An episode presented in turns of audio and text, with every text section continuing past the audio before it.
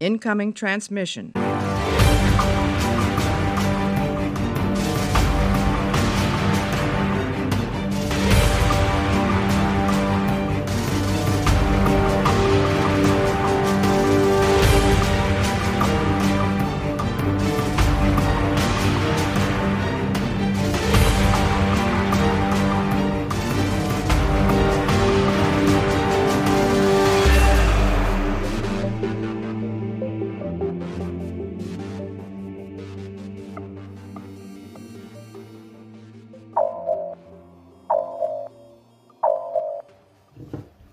Hallo und herzlich willkommen zu Warpcast Folge 15 Star Trek Discovery Staffel 1 Teil 2. Wir hatten damals den Cast in zwei Teile geteilt und vor zwei Wochen habt ihr auch schon den ersten Teil bekommen. Sollte das jetzt aber euer erster Podcast von warpcore.de sein, dann lasst euch gesagt sein, dieser Podcast, der jetzt hier folgt nach meinem Gelaber, der macht bloß Sinn, wenn ihr auch den ersten Teil gehört habt. Das heißt, wenn ihr jetzt hier einsteigt, solltet ihr vorher auf jeden Fall noch einmal die Folge 13 gehört haben. Da geht es nämlich auch schon um Star Trek Discovery Staffel 1. Alles klar. Ich wünsche euch an der Stelle viel Spaß mit dem restlichen Cast über Star Trek Discovery und äh, denkt dran, wenn ihr irgendwelche Gedanken habt zu unserem Warpcast, dann lasst ihr uns auf jeden Fall wissen. Ihr erreicht mich ganz normal über chris at warp-core.de. Ich freue mich auf eure Meinung und äh, jetzt viel Spaß. Ciao. Was wir jetzt in, der, in dem Part die Handlung, nennen wir es einfach mal, Punkt 4, äh, besprechen wollen, ist jetzt natürlich nicht eine großartige Zusammenfassung. Das wird zwischen den Zeilen sicherlich möglich sein, aber wir wollen jetzt nicht nochmal die ganze Story nacherzählen. Wir wollen eher so ein bisschen darauf eingehen, wo so die Stärken der Story sind, wo die Schwächen der Story sind, wo sie uns gefällt und wo sie halt sich selber so ein bisschen im Wege steht. Wir beginnen mit der Serie im Jahr 2256 mit der Schlacht am Doppelstern.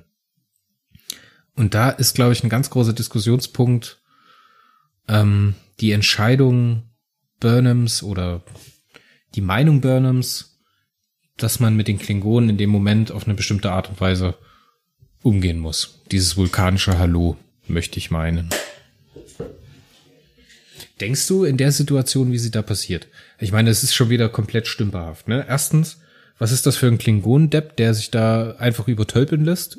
Aus einer absoluten Krieg, also aus der Kriegerkaste, ne, der größten Kriegerspezies des Universums, kommt er und fängt noch nicht mal an zu kämpfen und fällt einfach in sein eigenes Schwert rein. Das fand ich schon mal ziemlich billig.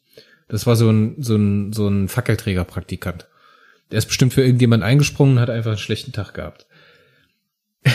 Dann kommen wir zu der Situation, dass sich immer weiter zuspitzt, dass man überhaupt nicht merkt, dass die Klingonen eigentlich nur eins wollen. Und der Plan von Tekufma ist ja, diesen Krieg mit der äh, Föderation anzufangen, komme was wolle. Und dass er halt sehr, sehr gut antizipieren kann, wie die Sternflotte sich verhält. Und auf der anderen Seite haben wir Giorgio, die halt versucht, strikt nach Sternflottenregeln zu handeln, die halt grüßt, die Sachen sagt, die Tekufma hören möchte, die Tekufma braucht, damit sein Plan aufgeht und am Ende auch, dass sie widerspricht, dieses vulkanische Hallo zu schicken. Und dann haben wir noch die freie radikale Burnham, die halt versucht, dieses vulkanische Hallo entgegen der Befehlskette durchzusetzen. Und extrem viel Exposition. du hast ein großes Problem mit der Entscheidung. Ähm. Habe ich das vorhin richtig durchgehört? Ich habe generell, also die Klingonen sind wirklich ein, für mich ein Störfaktor in Discovery.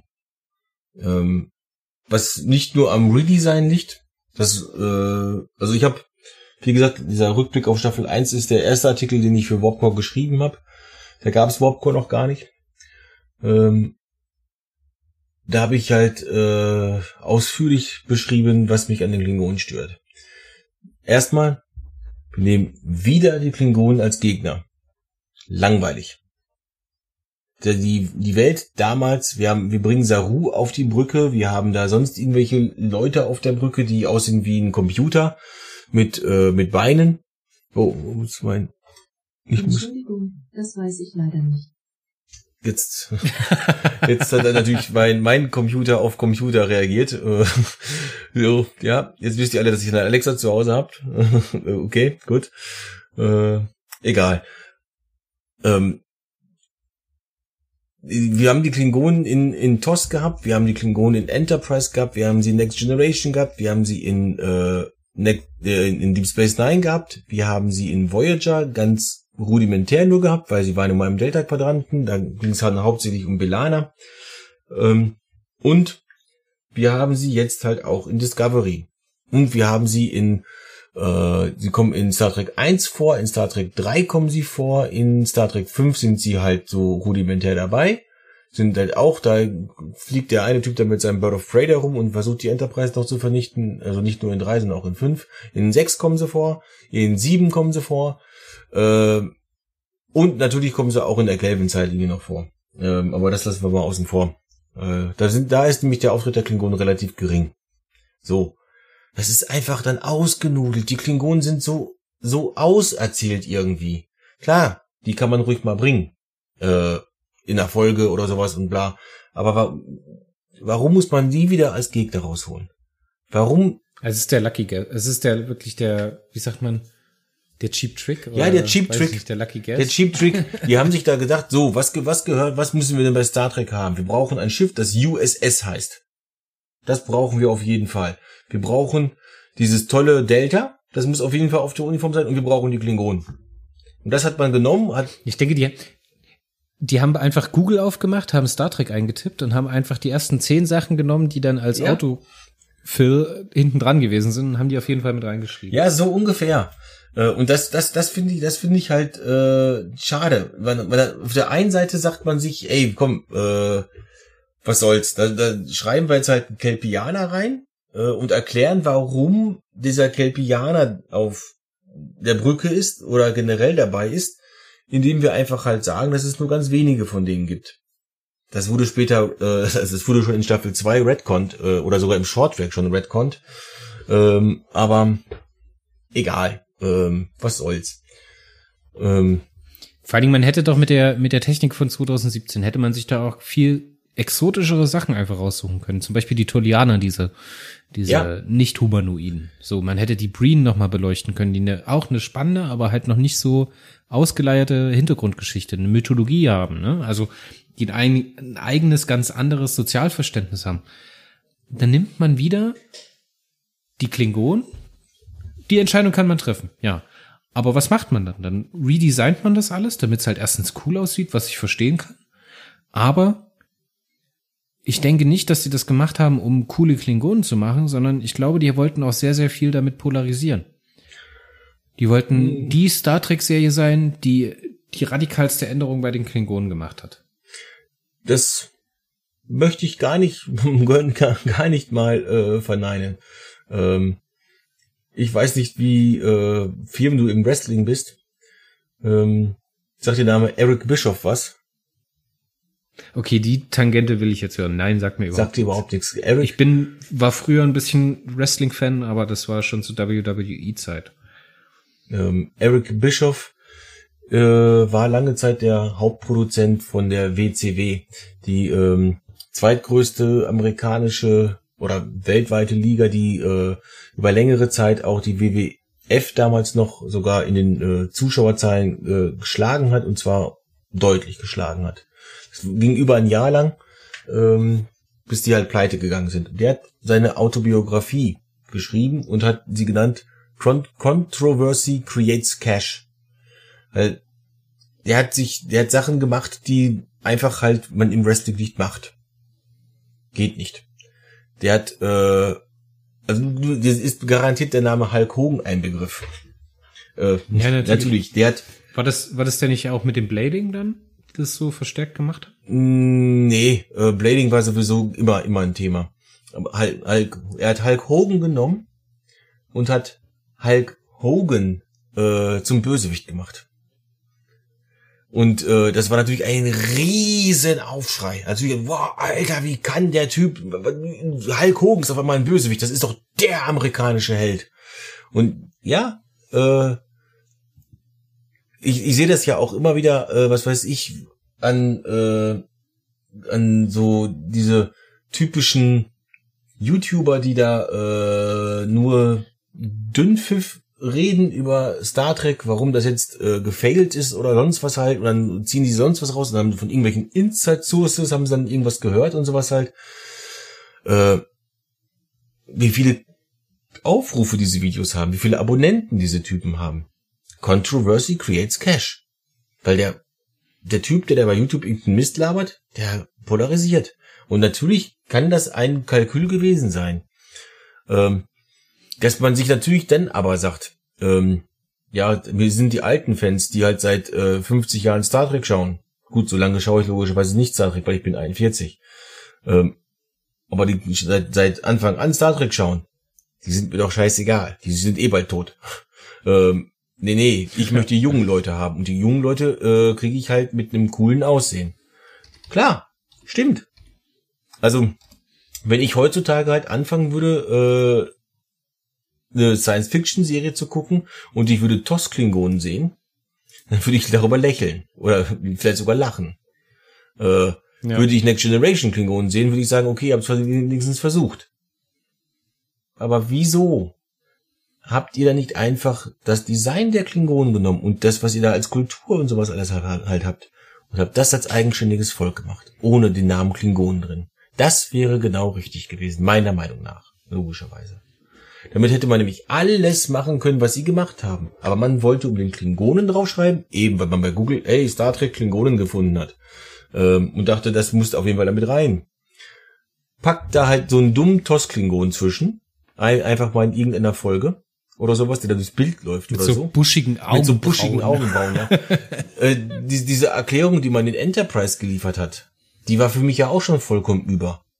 Also ja, die war einfach, die es hätte nicht sein Ja, müssen. ich habe es im Artikel auch geschrieben.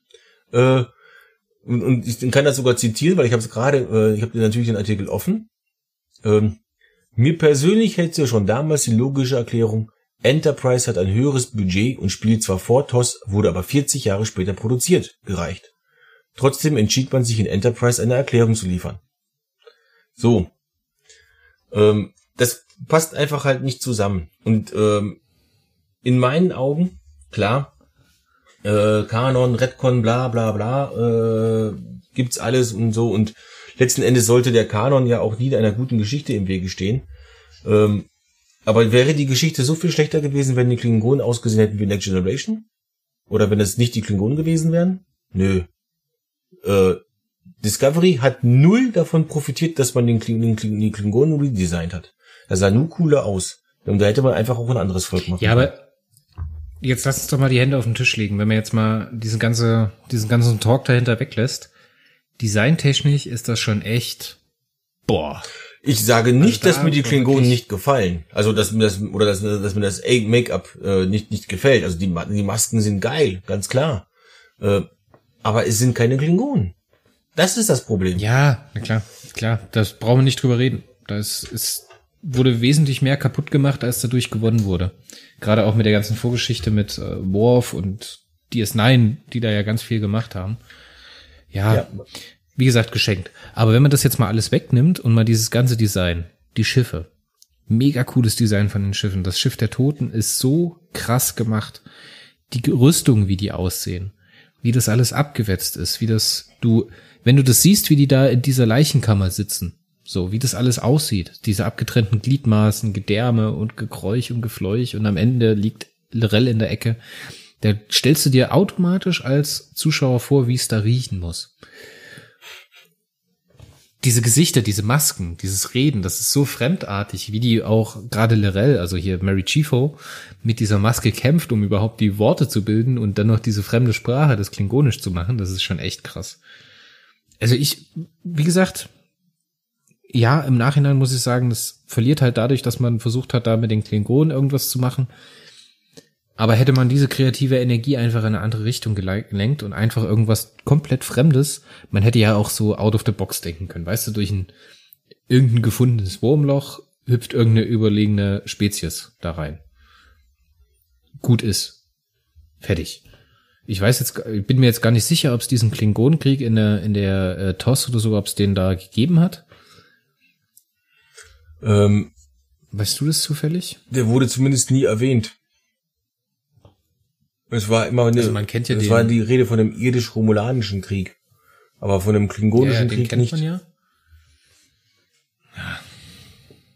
Zumindest kann ich mich nicht, nicht dran erinnern. Allerdings, ähm, Das ist halt, das ist halt wieder der Situation geschuldet, dass man dann in die Vergangenheit reisen musste und vor TOS und nach Enterprise Ja. äh, erzählen wollte und da dann wieder so eine Konsensentscheidung getroffen hat und die Klingonen mit reingenommen hat. Aber das pure Design, audiovisuell, gerade auch was da kulturell so erzählt wird, wie die äh, für sich argumentieren mit der Religion, die da aufgebaut wird.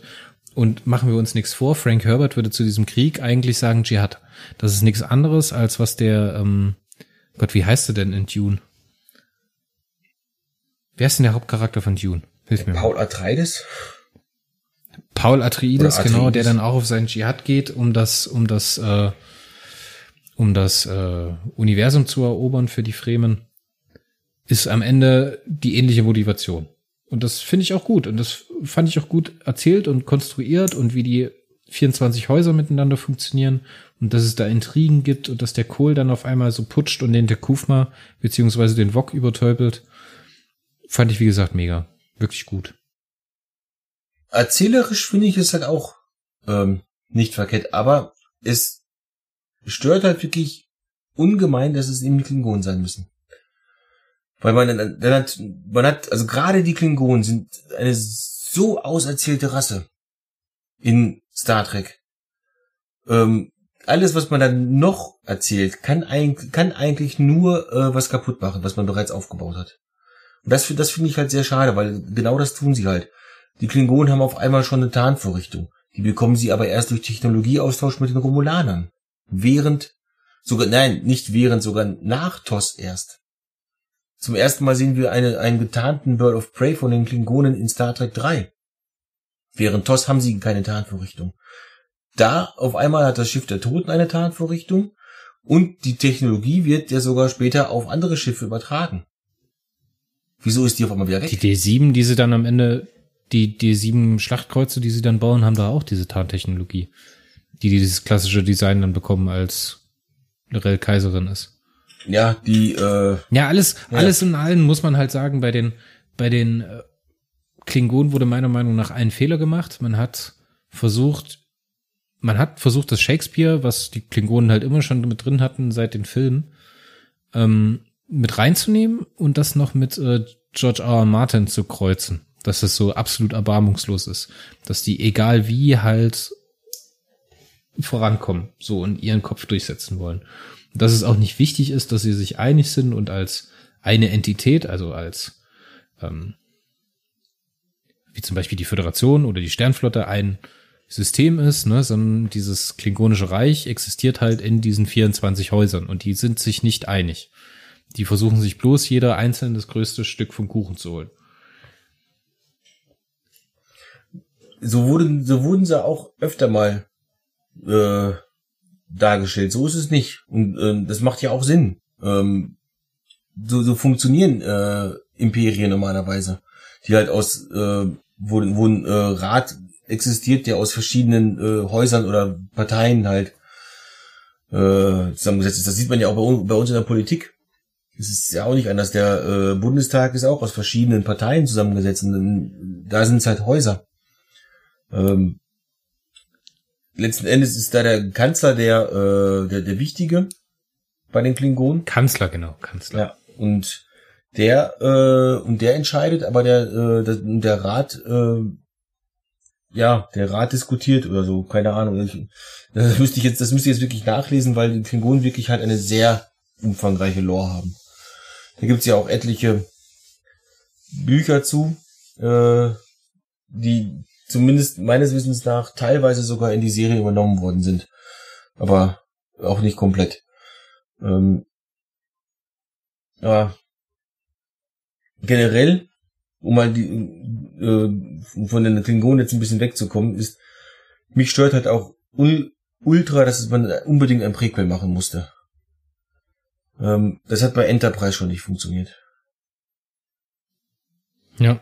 Also wie gesagt, wir hatten das ja schon ganz oft. Wir haben in unserer ersten Folge haben wir drüber gesprochen. Wir haben in der letzten Folge drüber gesprochen, die wir gemeinsam hatten, glaube ich. Ähm, man hat sich einfach so viele Sachen verbaut damit und ach, nee, nee, das war einfach nichts. Das hätte man, da hätte, hat man sich selber Steine in den Weg gelegt, die man nicht gebraucht hätte. Ja, Warum macht man das nicht gleich, so dass man einfach hinter die Timeline springt? das ist das, das ist das, das ist das Problem. Das ist wirklich das Problem, was, äh, was, was man jetzt mit, mit der Prequel-Serie halt hat. Bei Enterprise hatte man einen schönen großen Abstand. Das heißt, man wusste noch nicht ganz genau, was passieren wird. Ähm, wie weit kommt es? Die Enterprise, also die NX-01, hätte auch zerstört werden können im Laufe der Serie. Und alle sterben. Weil wir haben ja von der nie was gehört. Später.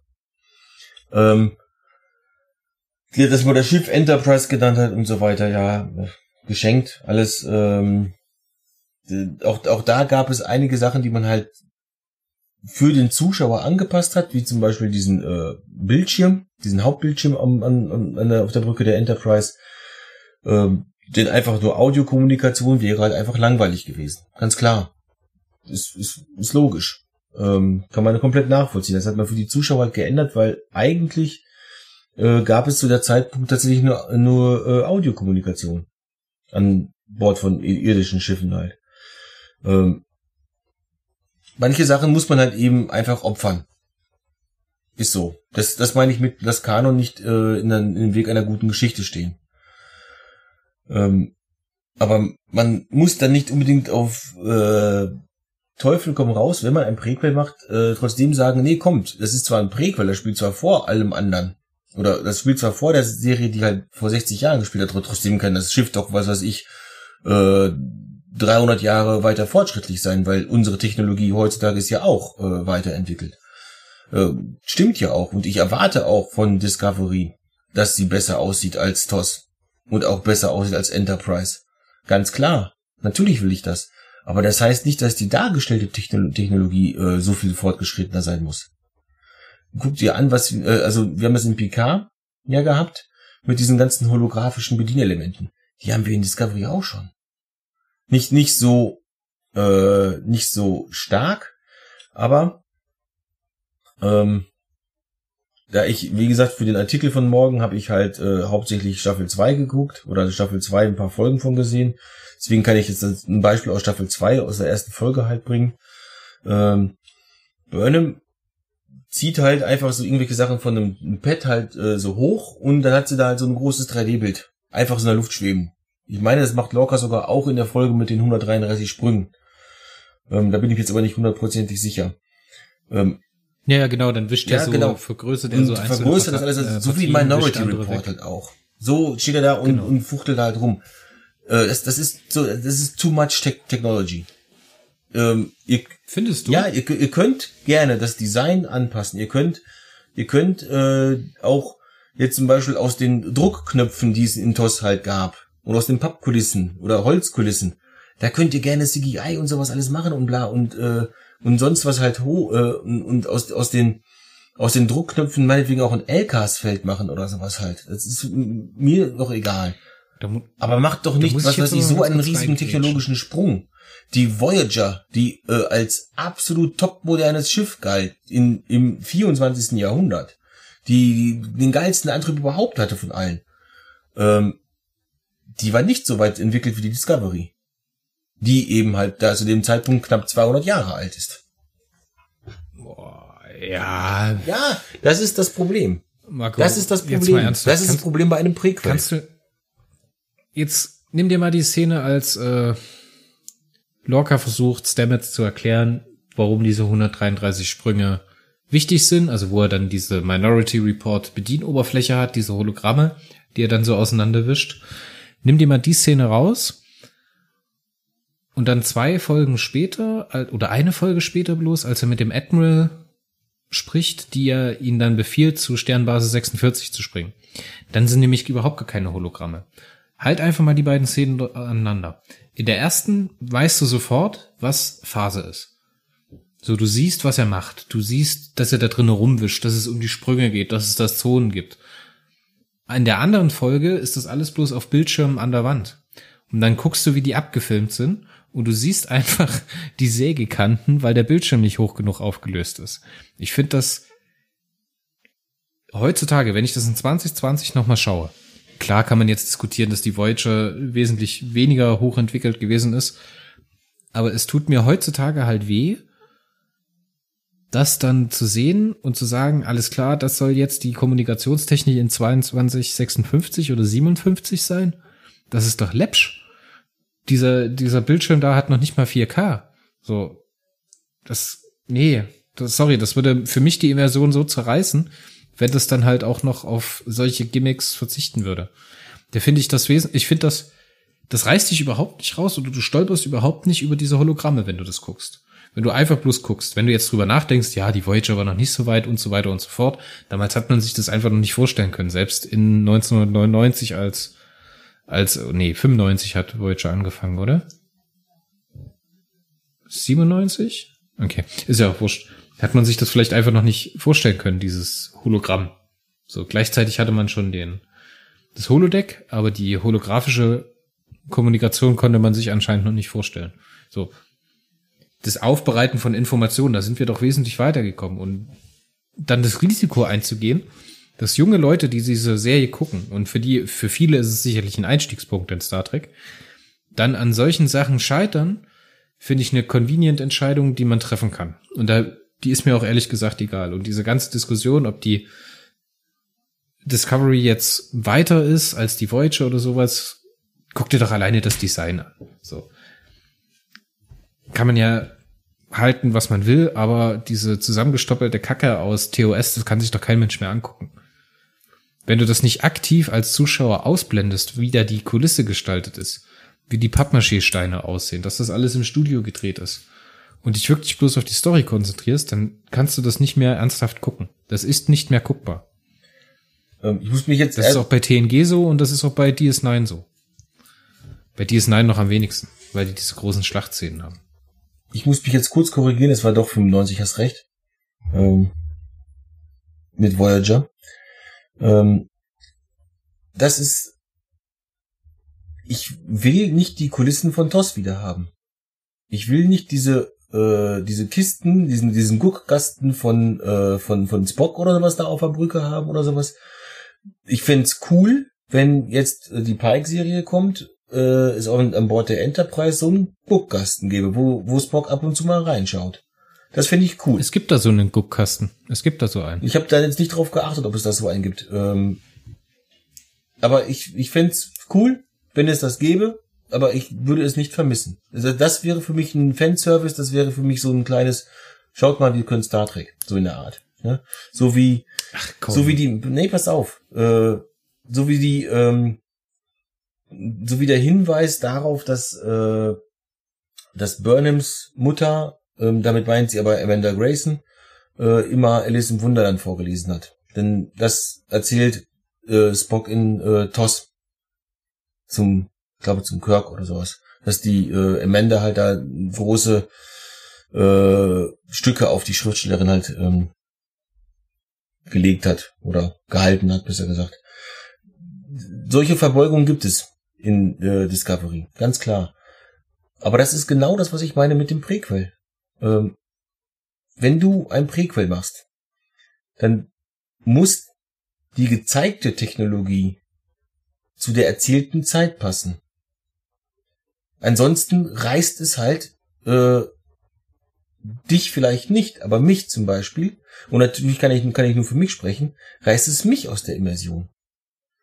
Ähm, wenn ich etwas sehe, was zehn Jahre vor TOS spielt und ich aber ein Schiff sehe, was aber äh, über einen Sporenantrieb äh, äh, besitzt, das über holographische Kommunikation besitzt, und zwar über eine holographische Kommunikation, wo sich die Defiant hinter verstecken kann äh, und so weiter, dann reißt mich das komplett raus, weil ich eben halt in ja, dieser Zeit bin. Ich das ist auch einer der Kritikpunkte, den ich mir auf jeden Fall aufgeschrieben habe, dass alle Innovationen, die in Discovery gemacht sind, später geredconnt werden müssen. Ganz so, genau. Es, es, wird ja. Das ist aber halt, das ist aber halt das Setting von dem Prequel. Aber das, aber das ist Dann eben, aber ich das, mich, dann rege ich mich aber nicht, dann rege ich mich nicht über die Tatsache auf, dass das so gedesignt ist, sondern dann rege ich mich über die Tatsache auf, dass es halt ein Prequel sein soll. Ja, das meine ich ja.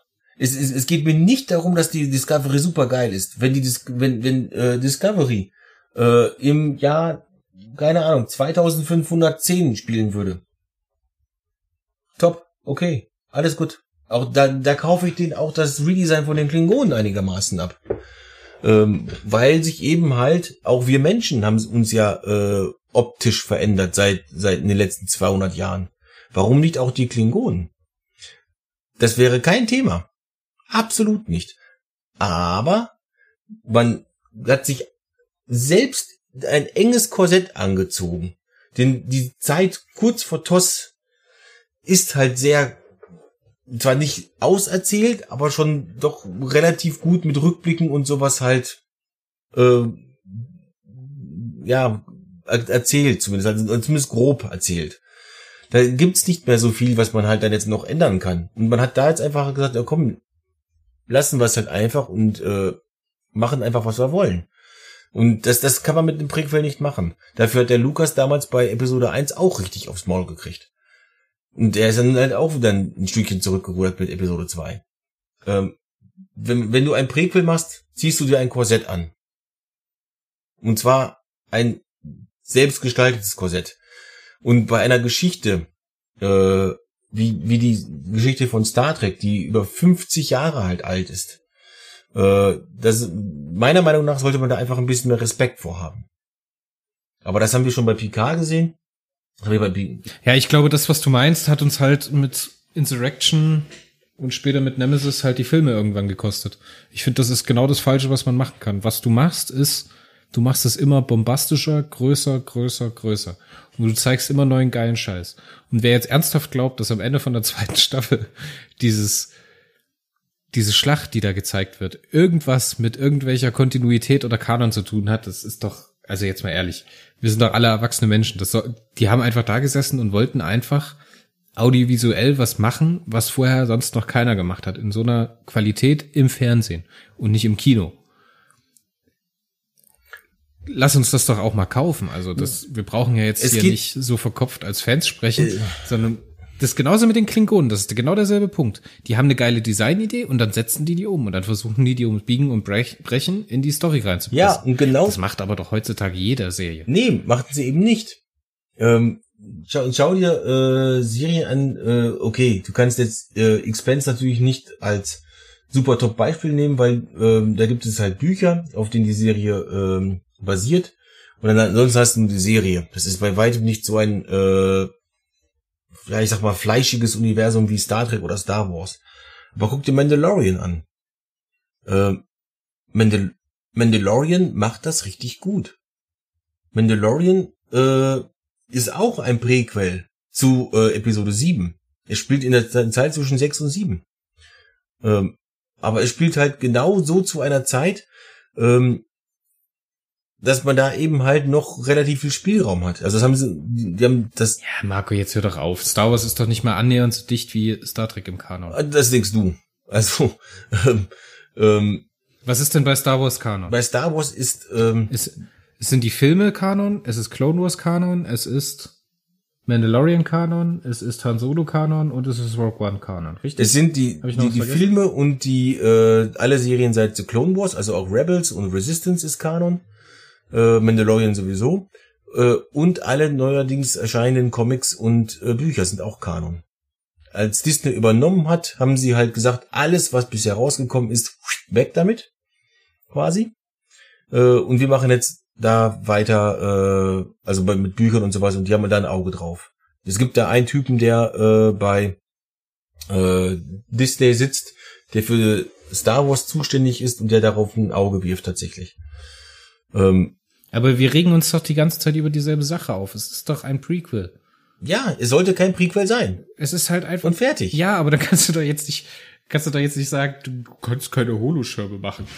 Alter, wenn du irgendjemanden in 2017 bis 2020 eine Serie vorsetzt, die halt Asbach uralt mit irgendwelcher Videotelefonie funktioniert und Science Fiction sein will, da willst du doch auch was fürs Auge. Und da musst du dir andere Sachen überlegen und mal ein bisschen out of the box denken, wie du Informationen präsentierst und verarbeitest. Ja, wieso hat man Und dann ein, gehen wir doch wieso mal- hat man dann ein Prequel gemacht?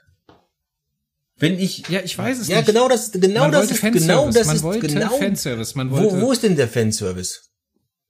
man wollte Sarek, Man wollte Sarek haben. Man wollte die Enterprise und so weiter und so fort. Na, natürlich. Ja, super. Also man ähm, Man wollte Klingonen machen, man wollte einen großen Krieg zeigen und das war wahrscheinlich das Erste, was einem eingefallen Kling, Klingon, großer Krieg, alles kein Thema. Hätte man auch alles äh, in, in einem Sequel machen können. Nur ist es halt sehr Ja, aber Ra Marco, die haben alle da gesessen, haben sich in die Augen geguckt und am Ende hat der Produzent gesagt, Leute, das ist viel zu viel Risiko, weil die Leute viel zu wenig wiedererkennen. Guck mal, als Discovery losgegangen ist, dann hatte keiner mehr Vertrauen in Star Trek. Die Altfans haben alle die Kelvin-Timeline verschrien. Die Kelvin-Timeline hat ihre Daseinsberechtigung, ich mag die auch gerne und es gibt auch viele Fans, die bloß die Kelvin-Timeline gesehen haben. Aber alles, guck mal, was ist mit Insurrection passiert, mit Nemesis? Das ist nicht größer geworden und größer und größer und größer. Das ist irgendwann immer verkopfter geworden und hat sich in irgendwelchen Sachen verrannt. Dann sind solche Skriptprobleme wie in Nemesis aufgetaucht und dann war dieser Film eine kaputtgeschnittene Anhäufung von Bäh. So, und dann hat man halt da gesessen bei CBS und sagt, alles klar, wir machen noch eine große Serie. Wir setzen uns jetzt hin und machen Discovery. Und damals haben die noch nicht nachgedacht über Picard oder Lower Decks oder Section 31. Das ist jetzt alles nur, weil Discovery so gut gelaufen ist. Und haben halt gesagt, alles klar, wie können wir was Geiles machen? Wie, wie können wir neue Trends setzen bei Design, bei Geschichte, bei Charakteren und so weiter? Und gleichzeitig die Altfans noch mit abholen. Da haben die gesagt, alles klar, wer sind die coolsten Socken im äh, Star Trek-Universum? Kirk, okay, den können wir nicht nehmen. William Shatner lebt noch. Wir haben Spock, wir haben Sarek, wir haben Vulkanier, wir haben Klingon, wir haben das, wir haben das, wir haben das. Wir brauchen die Enterprise und wir brauchen eine neue innovative Idee. Irgendwas, was vorher noch nicht da gewesen ist. Und dann hatten sie das Myzel-Netzwerk. Ist eine coole Idee. Hätte man natürlich in einem Sequel besser erzählen können. Für uns, ja. Für uns, die das geguckt hätten. Aber ohne die 99% der anderen Zuschauer, die nicht dasselbe haben wie wir, dass wir diesen ganzen Kanon so wichtig halten, hätte es halt heutzutage keinen Picard gegeben oder kein Lower Decks oder sonst was. Ich kann mich jetzt tot drüber aufregen, dass es das nicht gegeben hätte, aber auf der anderen Seite müssen wir halt auch sagen, ohne Kelvin Timeline hätte es kein Discovery gegeben und Star Trek wäre heute nach Nemesis in 2001 einfach tot gewesen.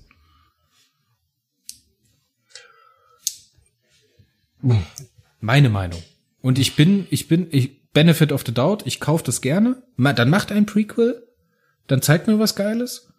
Dann rege ich mich kurz auf darüber, dass es ein Prequel ist und dass es diese ganzen Logikprobleme ist. Und dann versuche ich aber trotzdem, die Story als Story zu sehen und das dann zu bewerten. Und diese ganzen Probleme mit dem Design, die sind nicht da. Das Design hätte man nicht anders machen können. Man muss das machen. So, man muss die Holographen, die holographischen Darstellungen haben. Man muss geil aussehen. Man muss neue Sachen können. Weil sonst ist es ja langweilig, sonst war- kennt man doch schon alles. Sonst bleibt doch überhaupt niemand mehr dabei. Also hättest du Discovery nicht geschaut, wenn du keine Hologramme gekriegt hättest. Nein, wenn das die ganze, wenn das nur Technik gewesen wäre, die ich schon gesehen hätte, dann wäre das übelst langweilig für mich gewesen. Dann hätte ich dieses ganze, diese ganze Partikeleffekte bei diesem Myzel. Diese ganzen Neonfarben in diesem Myzelwald zum Beispiel. Das sind doch topmoderne äh, Effekte. Das wollen die doch zeigen. Das wollen die Leute doch auch sehen. Ja, das sind ja top moderne Effekte und das und natürlich äh, also ich komme wieder auf meinen Artikel da zurück, ähm, denn ich ich sagte ich sagte ja natürlich soll die besser aussehen als TOS und auch als Voyager oder Enterprise natürlich. äh, Sie sollen nicht nur besser aussehen, sie müssen auch neue Ideen haben. Aber warum müssen sie neue Ideen haben? Du kannst doch ohne Probleme dieses Myzel-Netzwerk, was du so toll findest, das kannst du doch wunderbar als einen Planeten darstellen, den, den die Discovery besucht. Du musst doch nicht zwingend jetzt ein Myzel-Netzwerk er- erfinden und einen Sporenantrieb, ähm, denn dass der Sporenantrieb später, was weiß ich, äh, nicht wieder verwendet worden ist, okay, äh, ist in Ordnung. Ka kaufe ich den ab. Das aufgrund von einer äh, Regulierung bei der Stern. Ja, es wird halt geredconnt. Ja, Es wird halt Ja. geredconnt. Aber ich finde, das alles sind alles geile Ideen. ähm, ich, prinzipiell finde ich aber Redcons einfach scheiße. Ähm, Uff, ich glaube, da bist du in Science Fiction aber ganz schlecht aufgehoben, Marco. es gibt natürlich eine ganze, eine ganze Menge Sachen, die geredconnt werden. Äh, ist, aber trotz, trotzdem äh, heißt das nicht, dass ich es gut finden muss. Ähm, Ja, aber du regst dich ja nicht darüber auf, dass die Effekte scheiße sind, dass die Ideen kacke sind oder sonst was. Du regst dich ja bloß um den einzigen Fakt auf, dass es ein Prequel ist. das ist Und die Sachen, die neu dazugekommen sind, Sporenantrieb. Das, das, das und das. Holographische Kommunikation meinetwegen auch noch. Haben ja, es ist ja nicht das Problem, dass die in dieser Welt Discovery existieren. Sie sind bloß ein Problem dadurch, dass Discovery ein Prequel ist zu den anderen Serien und mit dem Kanon im, nicht im Einklang steht. Das, was man machen hätte können, wäre Discovery hinten an die Zeitlinie ranpacken können. Aber dann hätte man halt das Problem gehabt, dass niemand geguckt hätte. Warum hätte das niemand geguckt? Das, das ist, das ist jetzt wirklich meine Frage. Bist du wirklich der Meinung, dass man unbedingt Sarek brauchte? Oder Spock und die Enterprise brauchte, damit eine neue Star Trek Serie Ich bin nicht der Meinung, dass das so ist. Aber ich denke, dass die Produzenten genau das geglaubt haben. Und das sind dieselben Prozenten, Produzenten, die damals gesagt haben, Data muss sterben. Das, der sollte ja schon bei Insurrection sterben. Das waren Ja, das nicht die passieren. Produzenten, das soll das, passieren. was, Janeway muss eine Frau das sein. war nicht die Produzenten, muss das schwarz war sein. Spiner und so weiter und so fort. Ja, komm. Ist ja jetzt wurscht. Ja, ja, ist ja jetzt wurscht. Also ich, ich, ich glaube, ich glaube nicht, dass es wirklich, für mich wäre es kein Problem gewesen. Ich hätte so und so geguckt, du hättest es auch so und so. Natürlich hätte ich es so Aber ich so denke, die geguckt. Produ oder die Leute, die damals entschieden haben, dass das so gemacht wurde, haben geglaubt, die gehen die sichere Nummer ein, wenn die daraus ein Prequel machen und diese ganzen Sachen mit dabei haben können. Da gehe ich fest davon über aus. Ähm, glaub, glaube ich, glaube ich sogar auch. Wie gesagt, ähm, ich habe gesagt, Controversy creates Cash. Und äh, mit dem Prequel, ja, da können wir an beliebt, die beliebtesten Charaktere sind nun mal Kirk und so weiter. Wobei aus heutiger Sicht würde ich das gar nicht mehr sagen. Da würde ich nämlich eher Picard sagen und die Next Generation Crew. Ähm, Ja gut, den haben sie ja dann zwei, zwei Jahre später totgerissen. den, der, der kam dann später dazu, genau. Ähm, man hat sich halt, ja, gedacht, okay, wir knüpfen da vielleicht an.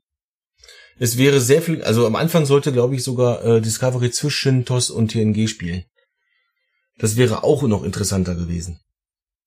Ähm, ja, die Lücke einfach größer. weil die ist. Lücke größer ist. Genau, zehn Jahre ist für ein Prequel äh, eine verdammt kurze Zeit, wenn da real fast 50 zwischen sind. Ja, nicht fast 50, sind 50 zwischen. Ähm, Ja, aber wie gesagt, wenn ich halt die ganze Zeit bei, vor Discovery sitze, keine Ahnung, wie viele Stunden das am Ende sind, bestimmt 20 Stunden an Material, guck mir das alles an und reg mich die ganze Zeit drüber auf, dass es ein Prequel ist, dann tut's mir leid, dann weiß ich nicht, warum man sich das anguckt. ich sitze nicht da und reg mich auf, dass es ein Prequel ist. Ja, so hörst du dich aber an, Mann. Nein.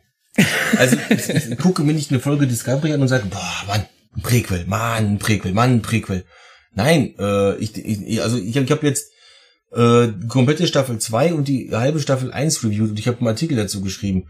Äh, ich, ich denke, ich, ich mache da in, in den Sachen definitiv deutlich, dass, dass, dass mir Discovery prinzipiell gefällt. Dass es mir aber sehr viel besser gefallen würde, wenn es sich in den Kanon besser einfügen würde, weil es meine Immersion einfach extremst stört, wenn solch, sowas Einfaches wie die Uniformen nicht reinpassen. Was hast du denn an den Uniformen auszusetzen? Die Uniformen sind prinzipiell sind die Uniformen eine logische Weiterentwicklung der Enterprise-Uniform.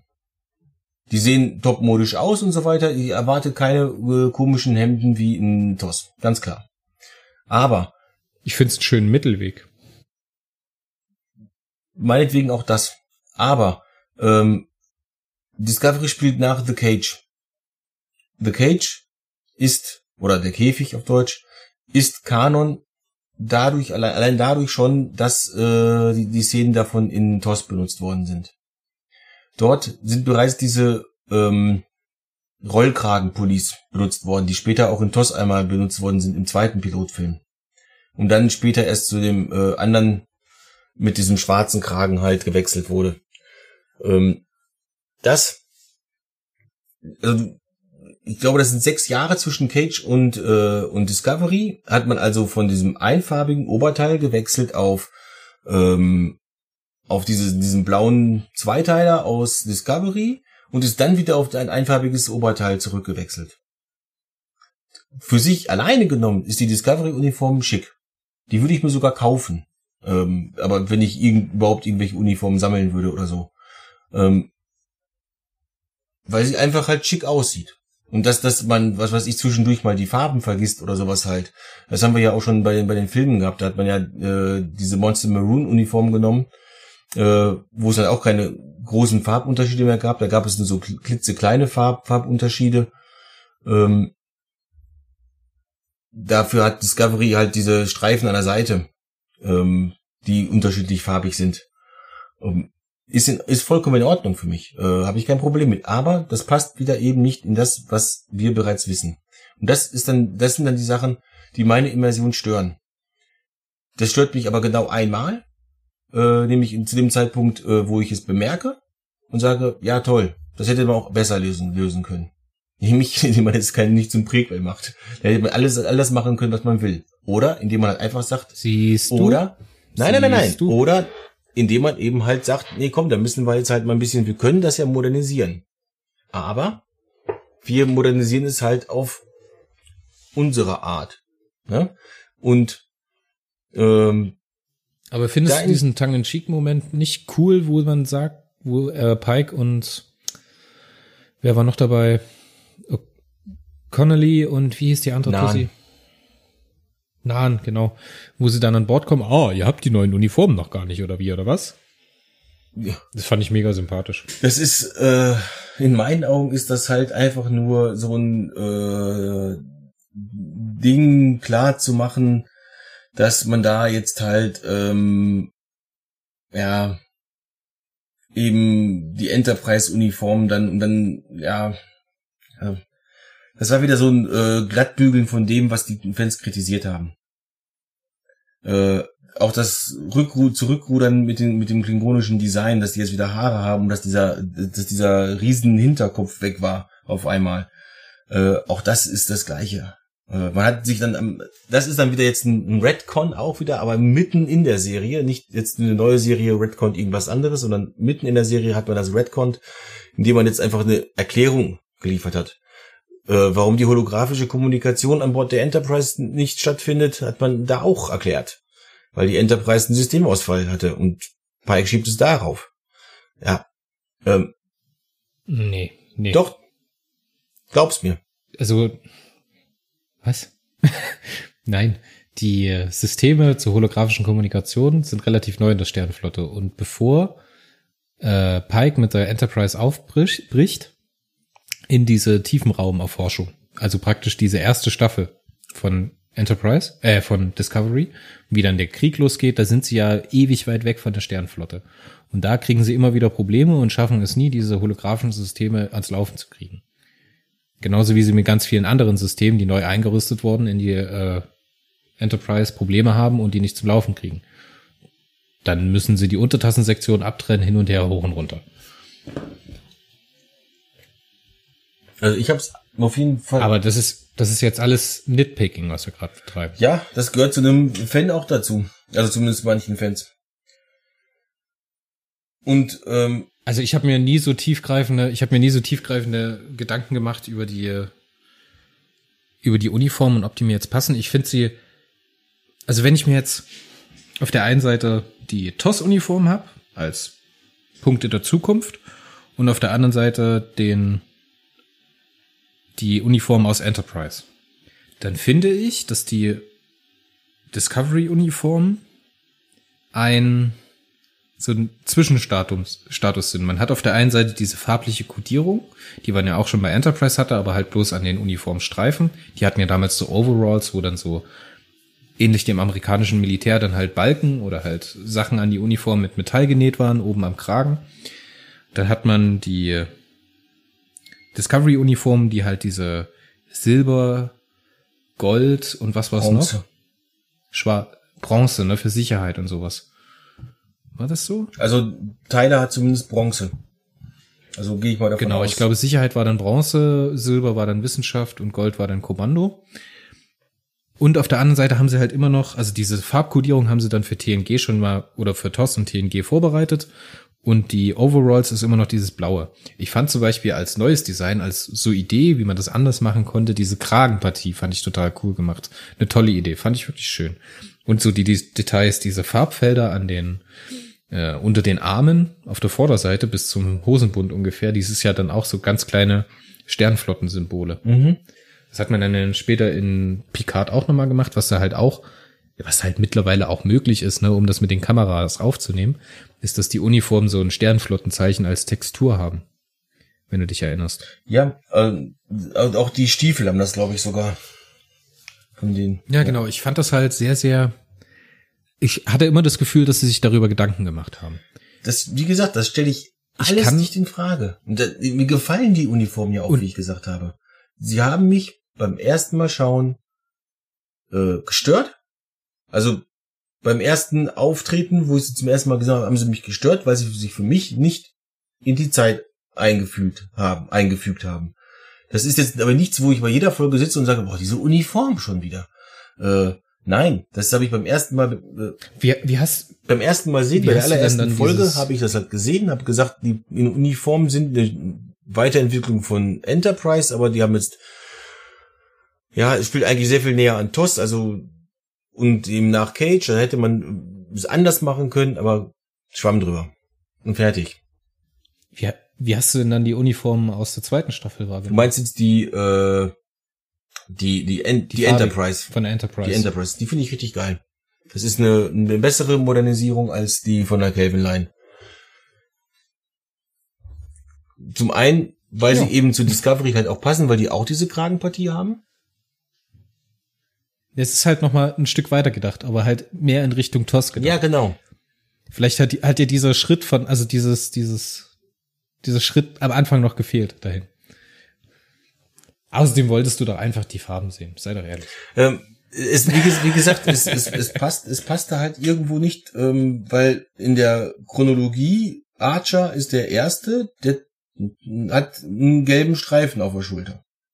Ne? Pike ist der nächste Captain, also in der, in der chronologischen Darstellung jetzt, den, den wir halt kennen, der hat ein gelbes Oberteil an. Jetzt kommt Lorca und der hat auf einmal äh, goldene Streifen an der Seite auf einer ansonsten komplett blauen Uniform. Und kurz danach äh, kommt dann eben halt der neue Pike und hat wieder gelb an. Und dann kommt halt Kirk und hat auch Aber ich gelb an. Ich finde es übelst sympathisch, dass die alle Sportschuhe anhaben können. Das finde ich cool. Das macht für mich mehr Sinn. Ich fand dieses äh, Lederschuh mit Absatzgehabe immer ein bisschen affig. Hat man sich früher nämlich auch keine Gedanken drüber gemacht, dass die Dinger übelst unpraktisch sind. Ähm, die hatten ja auch alle keine Taschen, äh, die Uniform. Also das ist ja, Äh, äh, also klar. Ähm, wie gesagt, von der Produktion her ist Discovery und auch Picard, äh, also die, die neueren Serien und auch äh, auch Kelvin, wobei bei, bei Kelvin ist mir definitiv zu viel Lensflare drin. Ähm, deut, deutlich, deutlich besser als alles, was wir jemals bei Star Trek gesehen haben. Sogar bei den Star Trek Serien, wo eigentlich schon mehr möglich gewesen wäre, hat man da immer noch relativ Sparflamme gef gefahren. Ähm, also bei Voyager zum Beispiel. Marco, wollen wir es so machen? Wollen wir diese Diskussion jetzt irgendwann stellvertretend für die ganzen Kleinigkeiten, die jetzt nicht mehr so vom visuellen und vom technischen in den Kanon passen, hier einfach mal als Stellvertreter stehen lassen, kurz eine Pause machen und dann mal wirklich mit der Handlung einsteigen? Hm, okay, machen wir. Oder möchtest, möchtest du noch irgendeine Kleinigkeit loswerden? Ähm, nee, ich habe hier. Ähm, nee, passt schon. Okay, dann machen wir jetzt eine kurze Pause und sind gleich wieder zurück.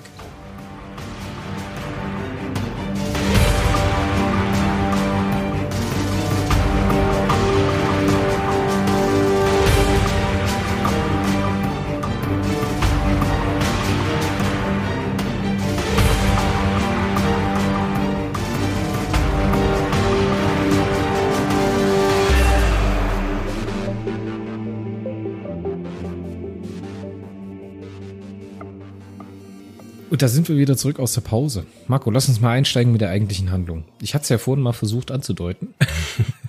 Denn ich bin fest der Überzeugung, dass man mit dem Beginn der Schlacht am Doppelstern eigentlich diesem Krieg gar nicht mehr hätte aus dem Weg gehen können als Sternflotte.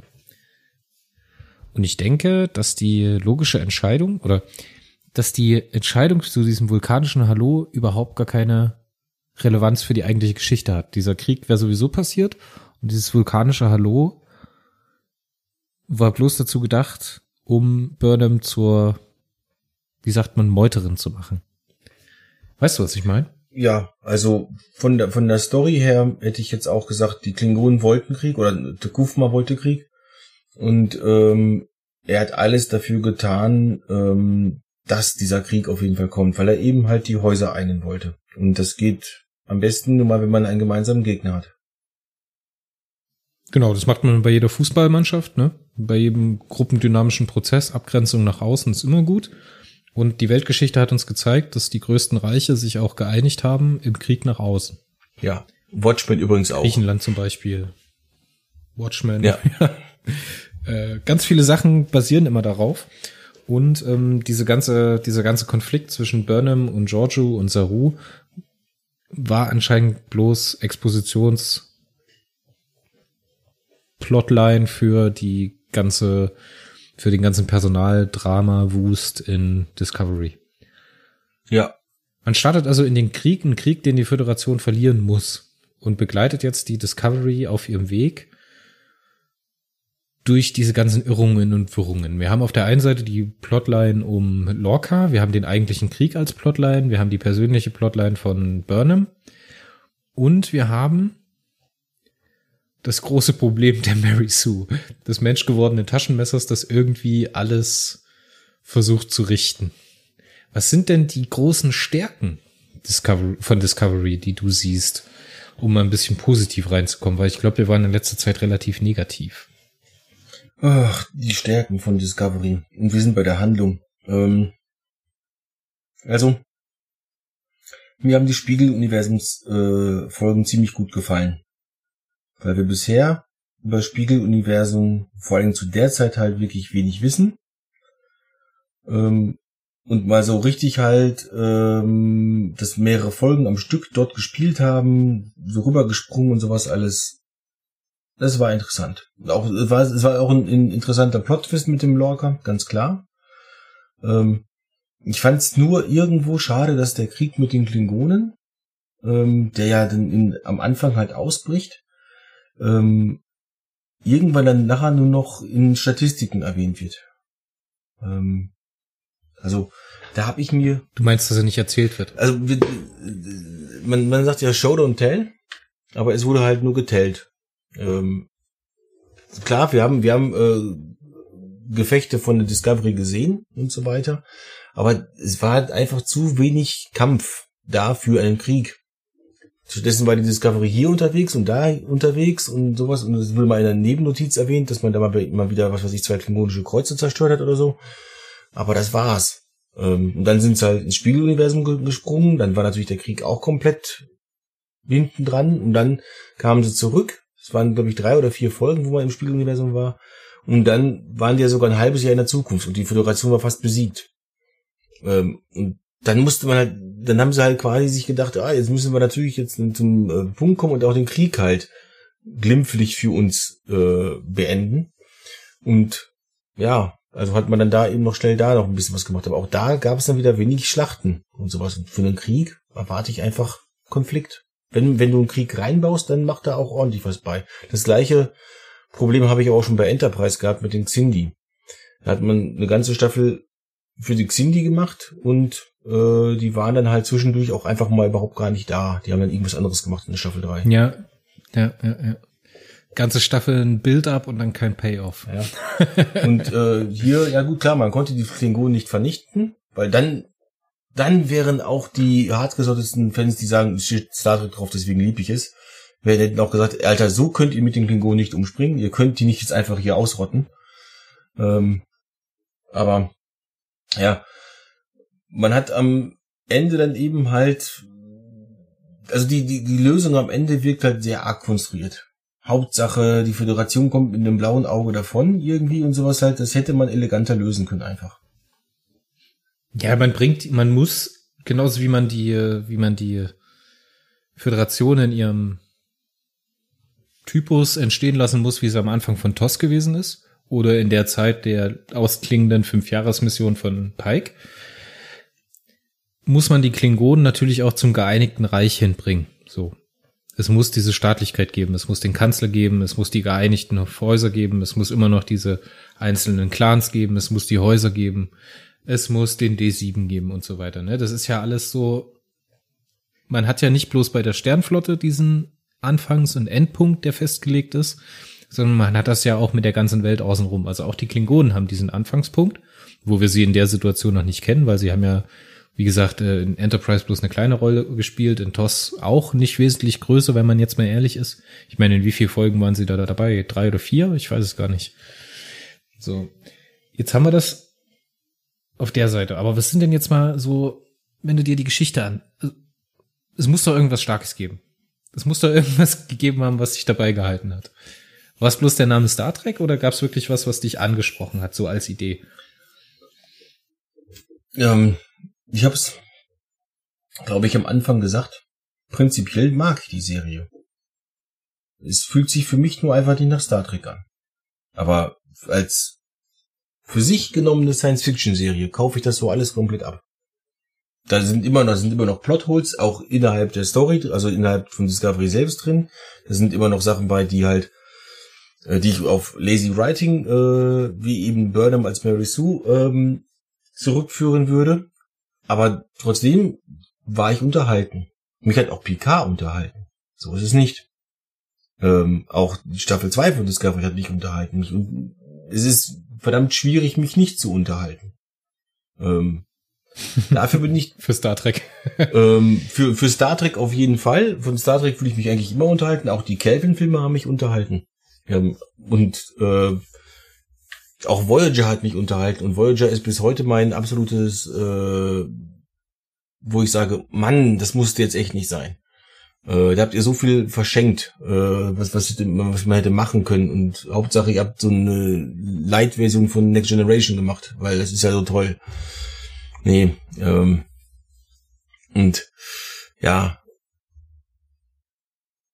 also ich fand die Handlung in Ordnung. Ich, wie gesagt, der, der Plot, der Plot-Twist mit Lorca war super, äh, dass, dass man eben im Spiegeluniversum unterwegs war. Neue Völker äh, kennenlernen finde ich sowieso immer interessant. Da ist es mir auch scheißegal, ob es ein Präquel ist oder nicht. Äh, auch mit Vlogs habe ich kein Problem gehabt, denn es gibt einfach halt manchmal dann auch Spezies, die einfach dann mal aussterben. Oder die dann einfach halt mal sagen, ah nee, weißt du was, ich bin der Einzige in der Sternflotte. Ja, und dann ist er halt gestorben, bevor wir irgendwann mal die Chance hatten, Sahut äh, wiederzusehen. Irgendwo. Wir wissen ja, glaube ich, nicht mal, wie, wie alt die werden können. Weil normalerweise werden die ja nur, ähm, das erfahren wir leider erst in Staffel 2, aber normalerweise kommen die ja nur bis zu diesem, äh, bis zu dieser Opferung da halt. Ähm, und deswegen haben wir keine Ahnung, wie die alt die eigentlich werden können.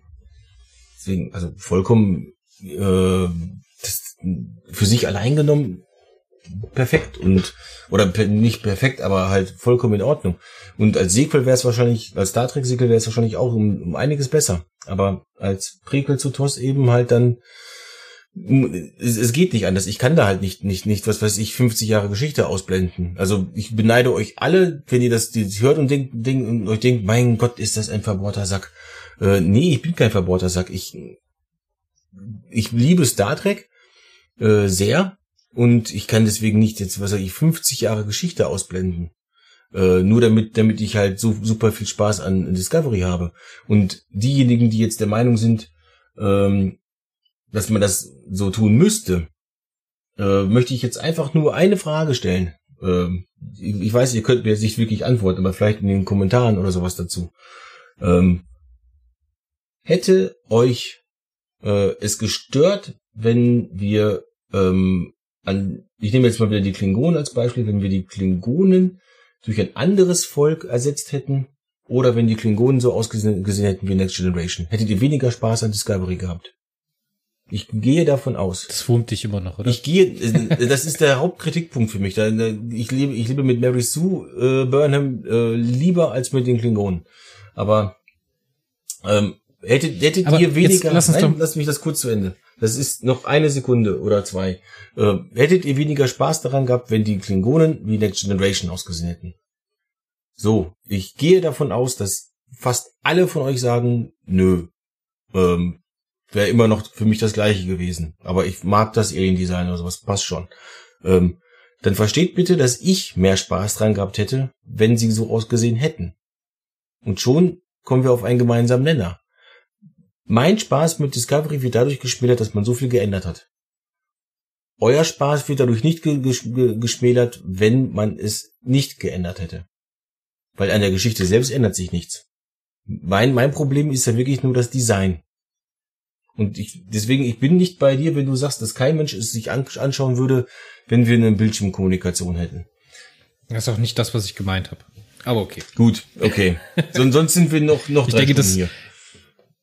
Ja, genau. Ich würde jetzt gerne mal auf die Stärken drauf zukommen. Und ich möchte mal mit den Kelpianern anfangen. Ich finde, jede Star Trek Serie hat so eine, so eine interne, so ein internes Paradigma, was sie auf rollen wollen. Wir haben bei TOS noch nicht ganz so stark, bei TNG geht's dann los. Bei TNG geht's sehr, sehr viel um Forschung, um unendliche Weiten, um The Final Frontier. Also wo geht's mal hin, wo kommen wir nicht weiter? Wie weit kann der Mensch kommen? Bei DS9 ist so dieses spirituelle, religiöse sehr stark vertreten. Bei äh, Voyager ist das dieses Flucht, Überleben um jeden Preis, wie verhalte ich mich in einer feindlichen Umgebung und so weiter. Das ist da ausgewalzt auf sieben Staffeln. Jetzt mal als Paradigma gesprochen, natürlich gibt's da Einzelfolgen, die ausbrechen, auch bei DS9 und TNG. Bei Enterprise ist es dieses Aufbruch in irgendwas Neues. So, wir verlassen die Erde, wir verlassen unser Sonnensystem und sind jetzt Sternfahrer. Und jetzt haben wir bei DS9, äh, bei Discovery haben wir jetzt, ich weiß nicht, ob ich da allein stehe oder ob du da mir bleibt, bei mir bleibst, wenn man diese Synthese zwischen Technik und biologischem Leben hat. Wir haben auf der einen Seite die Kelpianer, die halt so ein klasse, krasser Unterschied sind zwischen wildlebendes Tier, ne, als Schlachtvieh gehaltene Spezies, von diesen, wie heißen die gleich noch auf dem Planeten? Diese Jäger? Ist ja auch wurscht, ist ja auch wurscht. Dann haben ba wir auf der anderen Baul? Seite den Tardigraden. Baul, glaube ich. Baul, ja. genau, ja, genau, diese Matschwesen.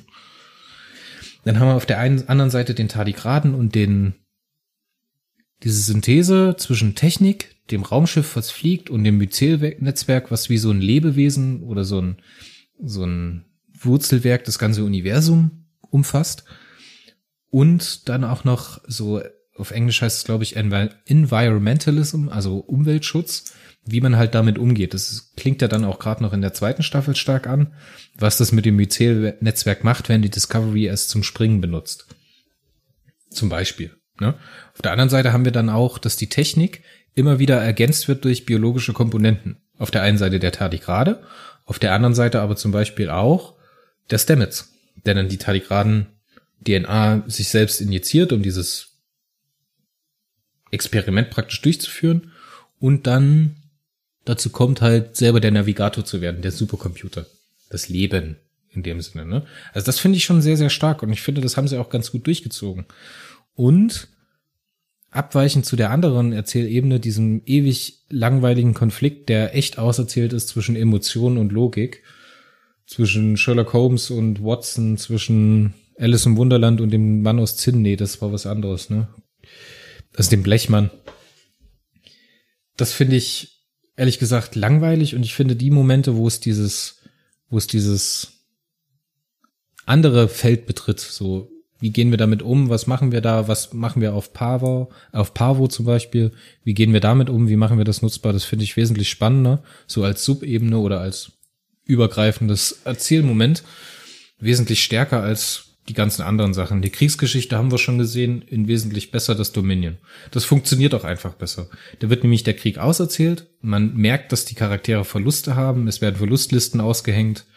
Wir haben In the Pale Moonlight, so was eigentlich den ähnlichen, den ähnlichen Moment hatten. Wir hatten in der letzten Folge, als wir gesprochen haben, glaube ich, auch über In the Pale Moonlight gesprochen. ähm, diesen Build-up dahin und diese Folge und diese Entscheidung von Cisco, seine eigenen ähm, Prämissen und Regeln umzustürzen und entgegen ihnen zu handeln, hat auch nur Gewicht, weil es halt vorher den Build-up zu diesem Charakter gegeben hat. Und das hat halt Discovery überhaupt nicht. Und ich finde, die Kriegsgeschichte oder diese, dieser Kampf der Föderation ums Überleben, der wird überhaupt, der hat überhaupt gar kein Gravitas. Das ist so, äh, ist überhaupt in gar keinem Moment gut. Nicht mal annähernd. Ja, hätte Burnham am Ende von Staffel 1 gemeutert, hätte das eine ganz andere Wirkung entfacht, als wenn sie schon in der ersten Folge meutert.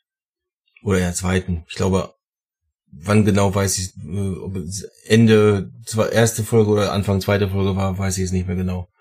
Aber bis dahin wissen wir halt einfach nicht genug über Burnham, um einzuschätzen, ob das jetzt halt äh, für sie eine schwere Entscheidung ist oder ob das ihr normaler Usus ist. Und das ist das, was du meinst mit Cisco und dem Bild ab. Äh, wir haben Cisco über sechs Staffeln lang kennengelernt. Als vielleicht ein Mann, der nicht immer ganz geradlinig und nicht immer ganz nach Vorschrift vorgeht, aber doch prinzipiell an die Werte der Föderation glaubt, so sehr, dass er äh, auf Eddington verdammt sauer ist, weil er die Uniform verraten hat. Äh, ja. Aber er verrät diese Prinzipien für das größere, äh, für das größere Gute. Was, oder was er für das größere Gute hält, was sich am Ende halt auch als richtig herausstellt. Oder als gut herausstellt mit den Romulanern als Alliierten. Bei Burnham funktioniert es eben halt nicht, weil man das bereits am Anfang der, äh, der Serie macht. Und, ja, es hat überhaupt gar kein Gewicht. Ja, es hat kein Und im Nachhinein Gewicht. wird versucht, wird versucht, darauf ein Gewicht zu verlegen, was man halt selbst überhaupt nicht nachempfinden kann. So, und das, dann ist es halt immer schlecht. So, das ist über, überhaupt gar nichts. Ähm, das ist eine Prämisse von der Serie, diese Entscheidung. Dann hätte man aber vielleicht, warum muss man die Entscheidung unbedingt zeigen? Was, was ich, was mir aber dabei gerade einfällt, als in, in äh, Folge drei, als Burnham auf die Discovery kommt. Ähm, ich meine, da, da spielt Sonequa auch wieder, Soniqua auch wieder super äh, weil sie ist halt einfach ziemlich fertig. Äh, die Handlung der Krieg, resigniert. sie ist resigniert, ja, genau. Hat keinen Bock und sowas alles und sie ist ja eigentlich nur auf dem Weg ins Gefängnis. Ähm, ja. Ähm, da wird sie bei Tilly einquartiert und dann fragt Tilly nach dem Namen und dann sagt äh, äh, Burnham halt, ja, ich heiße Michael. Die einzige weibliche Michael, die ich kenne, äh, ist die Meuterin, aber die bist du nicht. Und da frage ich mich dann so, äh, Moment mal, die allererste Meuterin oder generell die allererste Meuterei überhaupt auf einem Sternenflottenschiff. Und du weißt nicht, wie diese Person aussieht? Das wird in allen verfickten Zeitungen und in allen, also da müssten wir jetzt übrigens ein Explicit Language Dingens hinmachen, weil ich glaube, ich mach immer, ich mach mit Mario Podcast, ja. das geht nicht anders. Passt schon. Ich, ich, ich, ich, hänge wahrscheinlich auch zu viel mit ihm rum, ja. ähm, also äh, das wird in allen Zeitungen, in allen News-Sendungen und sowas halt gewesen sein. Diese Person hat gemeutert. Deswegen haben wir jetzt Krieg mit den Klingonen. Weil man gibt ihr ja die Schuld. Ähm, nee, auch, auch wenn sie noch ein Kadett ist und ein sehr naiver Kadett, das hätte sie gewusst, ganz klar. Ähm, das, das, das, das sind solche Sachen, wo ich dann wirklich denke, ja, mein Gott, ey, Hauptsache, man kann da jetzt noch so ein bisschen Drama mit reinbringen, obwohl man eigentlich schon genug Drama hat, äh, weil da jemand ist, der eigentlich einfach nur noch sterben will. Also was, was anderes kann man Burnham da in der, äh, in Folge drei halt nicht mehr äh, andichten. Ähm, die hat einfach keinen Bock mehr aufs Leben. Die, die hat alles die hat verloren. alles verloren. Alles, was sie was wert sagen, war, genau. Ich muss sagen, in den Momenten, wo sie dann mit Lorca als erstes mal spricht, ne, wer sie ist und dass er sie für die Crew haben will und sowas, da kaufe ich ihr das absolut ab, dass sie halt wirklich im Gefängnis sitzen will und ihre Strafe absitzen will, weil sie das für gerechtfertigt hält. Und was ich denke, was nicht ganz so rüberkommt und was man, glaube ich, gerne vergisst, ist, dass die ein Commander und ein erster Offizier der Sternenflotte gewesen ist. Und es gibt da auch eine Szene, wo sie darüber spricht, wo sie dann nämlich letztendlich zur Discovery Crew dazustößt. endgültig auch, nicht bloß für kurze Zeit, ist, wo sie mit Lurker drüber spricht, dass sie halt, dass sie die Prinzipien der Sternenflotte verraten hat. Das hat, sieht sie ein, ja, richtig. Aber sie ist als Commander und als erster Offizier groß geworden und sie wird immer nach diesen Regeln leben. Und das ist, glaube ich, was, wo man, das finde ich sehr, sehr angenehm und gut gemacht, wie das zum Beispiel mit Saru auserzählt ist. So, dass sie ihn immer wieder versucht, so zu bossen. Weißt du, was ich meine? Dass sie ihn dann sagt, ja, ich habe sie Kelpianer jetzt benutzt, als sie dann Ripper, also den Tardigraden holen und sie dann Saru in den Raum reinführt und seine Ganglien nicht auslösen. Und damit sie praktisch nachweist, dass keine Gefahr von Ripper ausgeht. Oder dass sein typisches Verhalten nicht aggressiv ist. Da hat sie so, da fühlt sich so komplett im Recht, den anderen so auszunutzen, ohne in sein Wissen. Oder genauso, wenn sie versucht, dann äh, Tilly zu trainieren. Dann macht sie das so total mechanisch, nach ihren Regeln. Was macht der? Wie denkt ein Vulkanier? Was muss man machen, um Captain zu werden? Ich finde das schon sehr, sehr gut. Und das macht die Soniqua Martin Green auch echt, echt, echt, echt toll, indem das immer wieder dabei bleibt. Und auch ganz bis zum Schluss. Und sie ist Commander und sie war erster Offizier. Und natürlich geht sie hin und rettet die Welt. Und natürlich muss sie zu jedem Charakter hingehen und seine Lö Probleme lösen. Weil das halt die scheiß Aufgabe von einem ersten Offizier ist, das zu machen. So, sie ist aber nie aus diesem Mindset rausgekommen. Sie lebt immer noch nach den Regeln und sie, das ist wirklich eine Prämisse, die von Anfang bis zum Ende durchgehalten wird. Du sagst dann Mary Sue zu ihr, ich sag, das ist dann halt einfach konsequent. Ähm, Mary Sue ist hier aus anderen Gründen. Ja. Nicht aus sowas. Und äh, das wird erst in Staffel 2 auch richtig deutlich, ähm, warum sie eine Mary Sue ist. Das werden wir dann aber ne im nächsten Podcast zu Discovery be bequatschen. Was, denke ich, auch eine Stärke ist, ist, dass man merkt, dass diese Crew der Discovery am Anfang noch totale Anfänger sind, Wissenschaftlerbande, ne? Die ersten Gefechtsübungen, die man dann sieht, wo das Schiff mehrfach zerstört wird. Und dann halt, was dann so hinkulminiert zu dem Punkt, wo Pike dann auf die Brücke kommt. Am Anfang der zweiten Staffel, wo es dann zum ersten, wo man dann ähm, Ted Notara, nee, wie heißt die Tick Notara? Tick. Aufsammelt. Tick, Jetrino. Ja. Genau, zum ersten äh, roten Signal wo er dann sagt, ja, wir lassen niemanden zurück und dann bezieht so diese ganze Crew, die ganze Brückencrew auf einmal Front gegen Pike und sagt so, diese Crew würde niemand irgendjemand irgendwo im Stich lassen. So, das finde ich so stark und wenn du halt diesen Punkt zum zu äh, Folge 3 aus Staffel 1 gegeneinander hältst, das finde ich halt total stark und das finde ich halt total schön und homogen, wie sie diese Entwicklung durchschreiten. Weil halt auch so kleine Momente dabei sind, wie diese Party in äh, T gleich Matt hoch 2, weil so eine Momente dabei sind wie die Love Story zwischen, ähm, sag schon, zwischen You und äh, Stamets, weil die Love Story dabei ist zwischen Ash Tyler und äh, äh, Michael Burnham. Finde ich total toll. Finde ich wirklich schön und ist so eine richtig tolle Entwicklung. Ist was, was zum Beispiel TNG über sieben Staffeln nicht geschafft hat. Finde ich persönlich. Und der Moment in der zweiten Staffel, erste Folge ist es, glaube ich, direkt, ähm, der berührt wirklich, also mich zumindest. Ähm, du meinst jetzt dieses Zusammenwachsen als Crew, was äh, TNG in sieben Staffeln nicht geschafft hat, oder? Ja. Also das finde ich in Discovery wirklich besser gemacht und es fühlt sich natürlicher an, als jetzt das, was in TNG in sieben Jahren gemacht wurde. Da müsste ich jetzt tatsächlich TNG noch mal komplett durchschauen, um ob ich da jetzt widerspreche oder äh, zustimme. Also die Zeit habe ich jetzt gerade leider nicht. Ähm, also ähm, vertagen wir das mal. Ähm, ich, ich will jetzt gar nicht in Frage stellen, dass die TNG-Charaktere wesentlich tiefer sind, gesettelter sind. Die hatten natürlich auch sieben Staffeln Zeit, um eine Hintergrundgeschichte zu haben. Aber dieses ich meine jetzt wirklich bloß die Entwicklung, ne? So wie das im Hintergrund erzählt ist, finde ich echt toll. Ja, wie, wie gesagt, ähm, ich, ich, ich weiß es halt, äh, ich kann es jetzt nur schwer vergleichen, weil ich dafür TNG definitiv nicht so präsent habe. Äh, um da jetzt äh, zu sagen, die, die Crew-Entwicklung, aber wenn ich mich richtig erinnere, war die Crew ja schon komplett bis auf Riker und Picard. Als Next Generation angefangen hat. Deswegen waren die ja, die schon haben sich ja noch in ein Team. Guck mal alleine, guck mal alleine Jordi, wie der sich verändert hat. So guck alleine den, wie Data sich verändert hat. Das, die waren doch am Anfang überhaupt noch nicht gesetzt.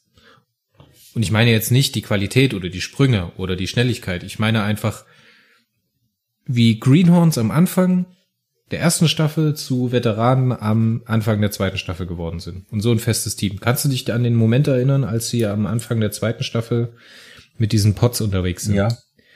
Wo dann äh, Detmer und O. Washington, ich nenne die jetzt einfach so, auch wenn die eigentlich irgendwie anders heißt, ich kann den Namen aber nicht aussprechen, ähm, die dann dadurch manövrieren müssen, wo Pikes Pot dann irgendwie ausfällt oder sonst was. Mhm. Und die sich dann so angucken, so, Ladies, ihr müsst ihr da das, ihr müsst mich jetzt da durchbringen, so. Und sie guckt sie so an und sie guckt auch sie an und sie sagt so, können wir das? Und dann sagt sie so, ja, wir können, Mann. ich fand das toll. Im anderen Momenten hast du halt das Problem, dass andere Charaktere, das ist glaube ich was, was du das letzte Mal auf jeden Fall mitgesagt hattest, was dich stört, immer nur dann aufgebaut werden, wenn wir sie halt für die Handlung brauchen.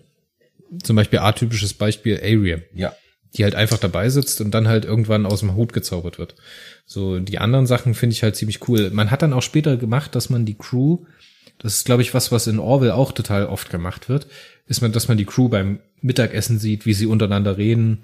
Eigentlich Leute, die sonst nicht so viel zu tun haben. Das geht ja am Anfang der zweiten Staffel auch ja direkt wieder mit so einer Szene los, wo die dann im, im Lift sitzen und Connolly dann äh, angespro äh, angenießt wird von diesem Alien mit den großen Augen. Weißt du, was ich meine? Ja, und das sind so diese Folgen, die zum Beispiel, äh, diese Szenen, die in Ted, äh, T gleich Matt hoch zwei, diese Knutschszene von Detmar mit irgendeinem so einem Typen. Oder das, keine Ahnung. Das fühlt sich so für mich an. Finde ich toll. Das fühlt sich alles sehr, sehr menschlich an. Also die Szene mit Linus fand ich ein bisschen over the top. Aber das ist Staffel 2. Da sollten wir dann, Ich fand die mega witzig.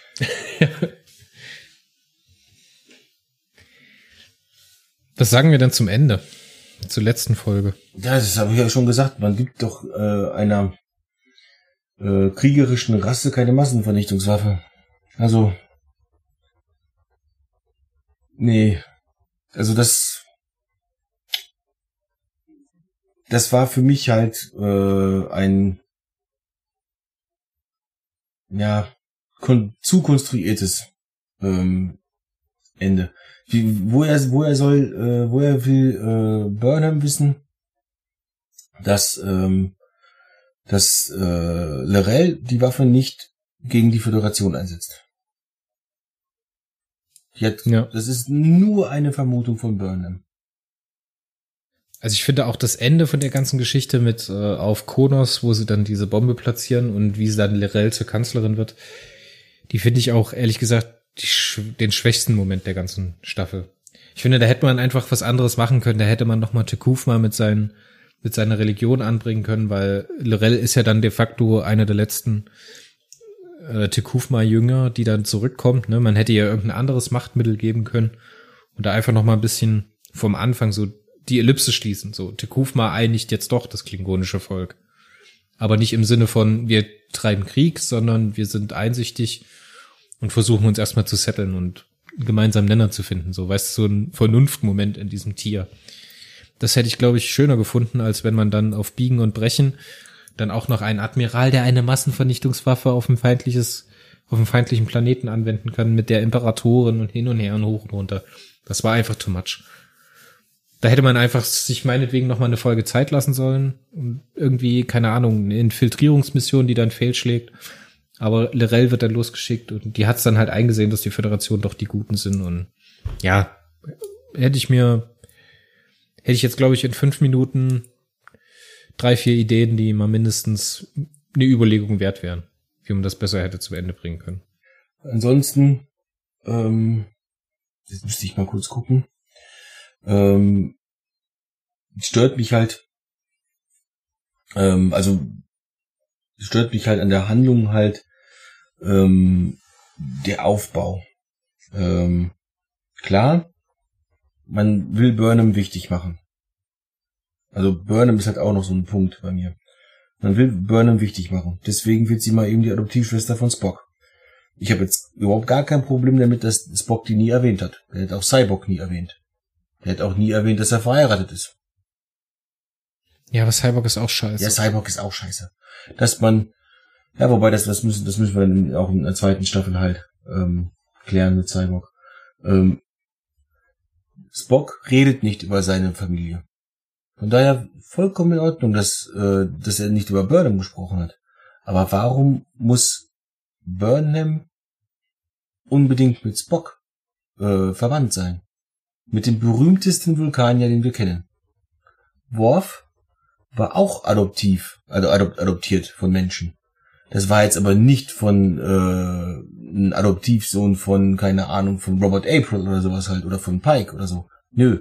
Das war ein Adoptivsohn von äh, den Rotchenkos. Rotchenkos. äh, irgendwelche Leute, die halt mal da waren. Und der, der äh, Nikolai heißt er, glaube ich. Nee, Nikolai ist der äh, Bruder. Ähm, wie heißt der Vater? Weiß ich jetzt nicht mehr. Ähm, der, äh, ja, man, man, man hat ja gerade bei Worf auch noch eine viel coolere, also ich finde eine viel unterschwelligere, angenehmere Version der Verknüpfung im Kanon gefunden, in dem halt sein Vater bei ähm, Kitomer. Oh Gott. Kitomer beim Friedensvertrag von Kitomer als der Verräter gilt, ne? Also das fand ich ja das gibt dem Charakter auch noch mal so ein bisschen Drama. Warum hat man das nicht gemacht?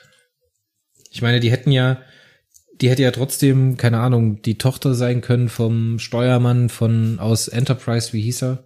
Mayweather. Auch Afroamerikaner. Mayweather, genau. Und dann hätte, keine Ahnung, die Familie irgendwie verunglückt oder sonst wo. Dann hätte man den Mayweather meinetwegen über die Klinge springen lassen können in einer kurzen Szene. Dann hätte die, hätte der Sarek sie adoptieren können oder keine Ahnung, sie als Stipendiatin an der Wissenschaftsakademie annehmen können weil er halt das so total interessant findet, in seinem um im Umfeld seines Sohnes irgendwie einen Menschen zu haben oder sowas. Keine Ahnung. Muss das denn dann wirklich im selben Haushalt sein? Müssen wir dann noch mal Amanda haben und sowas? Ähm, eben, Sarek als Mentor von äh, Burnham wäre vollkommen in Ordnung gewesen. Dass, dass, dass sie halt dann irgendwie auf, auf Vulkan landet und dass, dass sie dann halt äh, Sarek äh, ein Gönner ist oder sowas und das wäre alles vollkommen in Ordnung gewesen. So, aber dass man, dass sie im gleichen Haushalt wie Spock wohnt, das ist dann schon wieder ein bisschen too much. Und das ist das, was ich halt mit Burnham meine. Man muss eine, wenn man eine weibliche Hauptrolle haben will, muss man die nicht einfach zu Supergirl machen. Man, es reicht vollkommen, wenn man sie zu Girl macht. Ähm, das ist das gleiche Problem, was man mit Janeway damals gemacht hat. Äh, Janeway wurde halt auch als ultra tough äh, gezeichnet. Äh, man, man hat, hat ihr Attribute zugeschrieben, die man normalerweise mit Männern assoziiert. Also zumindest halt so in der, äh, in der Literatur und so weiter und im Fernsehen und sowas halt. Ähm, die, die, die Stereotyp halt für Männer gelten. Äh, wie zum Beispiel ein sehr starkes Durchsetzungsvermögen und sowas und alles. Und nee, wir machen das, was ich will. Und so. Und das, das, das hat ja wirklich von, von der ersten Folge bis zur letzten Folge hat sie es ja genauso gemacht. Äh, ja, genau. Bei Janeway war ja immer das Problem, es gab eine Diskussion. Paris hat das eine gesagt, Kim hat das andere gesagt, Tuvok hat noch was gesagt. Und am Ende hat Janeway alles ignoriert und ihre Entscheidung getroffen. Ja. Ganz genau. So, das war überhaupt gar keine natürliche Art der Konfliktentwicklung. Ähnlich hat man es jetzt bei äh, Michael Burnham, die halt jetzt nicht unbedingt in der Kommunikation mit anderen das Problem hat, sondern bei so den Momenten, wo sie trauert, wo sie Verluste hat, wo sie getroffen wird, wo sie leidet, meinetwegen. Das fühlt sich alles nicht real an, weil sie im nächsten Moment wieder aus der Hüfte die eine Idee hat. Weißt du, was ja. ich meine? Dieser Struggle, den sie hat, der fühlt sich überhaupt nicht real also an. Also die, die Probleme an, der fühlt sich nicht menschlich Die Probleme an. an Bord der Discovery werden äh, von Burnham und wenn sie nicht von Burnham gelöst werden, werden sie von Tilly gelöst. Unter, mit Hilfe von Burnham. So läuft's eigentlich immer. Ähm, und das, das ist das, das, sie hat immer die Lösung und, und das, das macht sie zu Mary Sue. Ähm, dass sie immer der, der, immer der, immer der Schlüssel zum Schloss, immer das Zünglein an der Waage. Das, das macht den Charakter dann irgendwann auch unsympathisch. Also zumindest für mich. Natürlich wird es, es wird etliche Leute geben, die das richtig toll finden, dass endlich mal eine Frau hier äh, alles, alles rockt und sowas. Und äh, prinzipiell bin ich total dafür, dass, dass wir ähm, gute, gute Frauenbilder halt haben. In, äh, in der Science Fiction, in der Literatur, in sonst wo. Aber dann, da möchte ich doch dann lieber äh, solche Charaktere haben wie, wer fällt mir als erstes ein? Äh, Giorgio. Giorgio. Giorgio ist ein gutes Beispiel, aber ich wollte jetzt ein bisschen tiefer gehen. Äh, wie, wie heißt sie? Eowen aus Herr der Ringe? Die den, äh, ja. Die den Hexenkönig tötet. Die Prinzessin von Rohan. Ja. Genau. Äh, die ja. halt die ist, die ist eine Frau, wie es damals äh, zu sein hatte, quasi. Also wie man sich eine Frau in der Zeit, klar, das ist auch Fiktion, aber das ist ja eine, eine Mittelalter angehauchte äh, Fiktion und da ist die Frau nun mal halt so eine, ja, so ein Heimchen. Äh, und, aber sie möchte gerne was weiß ich mehr tun. Sie, sie weiß, dass sie kämpfen kann und sowas alles. Also erschleicht sie sich das Ganze und am Ende äh, zeigt sie halt, ihr guckt, Frauen können doch was. Aber sie macht das nicht mal eben so aus der Hüfte raus sondern die verreckt da auch fast dabei. Äh, und das, das ist dann ein, für mich ein starkes Frauenbild. Aber eben nicht, wenn äh, man eben so, zack, ach weißt du was, ich habe hier noch mein Schweizer Taschenmesser. Äh, man könnte Burnham auch äh, nicht Michael Burnham, sondern MacGyver Burnham nennen. Ja. Und damit meine ich den alten Richard Dean Anderson, nicht die Neuauflage. Den ja, Young MacGyver. Richard Dean Burnham. Oder Richard Dean Burnham, ja. Mir ist gerade noch was eingefallen, was mir sehr angenehm ist, was Star Trek, glaube ich, in der Vergangenheit immer nicht so gut gemacht hat, ist die Diversität, also diese Heterogenität bei Alienspezies. Das finde ich ehrlich gesagt ganz stark gemacht, weil man merkt auch, dass zum Beispiel bei den Klingonen Konflikte sind, dass es da unterschiedliche Gruppen gibt, dass es bei den Kelpianern intern Konflikte gibt, wie man halt sich auseinandersetzen soll und so weiter in die, diesem ganzen Wust die Stories aus den Romanen, die halt auch immer darauf hinausgehen, dass es auch bei ähm, Alien-Spezies Unterschiede gibt. Unterschiede im Denken und so weiter. Und was ähm, in früheren Zeiten viel zu kurz gekommen ist, dass die Sternenflotte auch ein bisschen als heterogener beschrieben wird.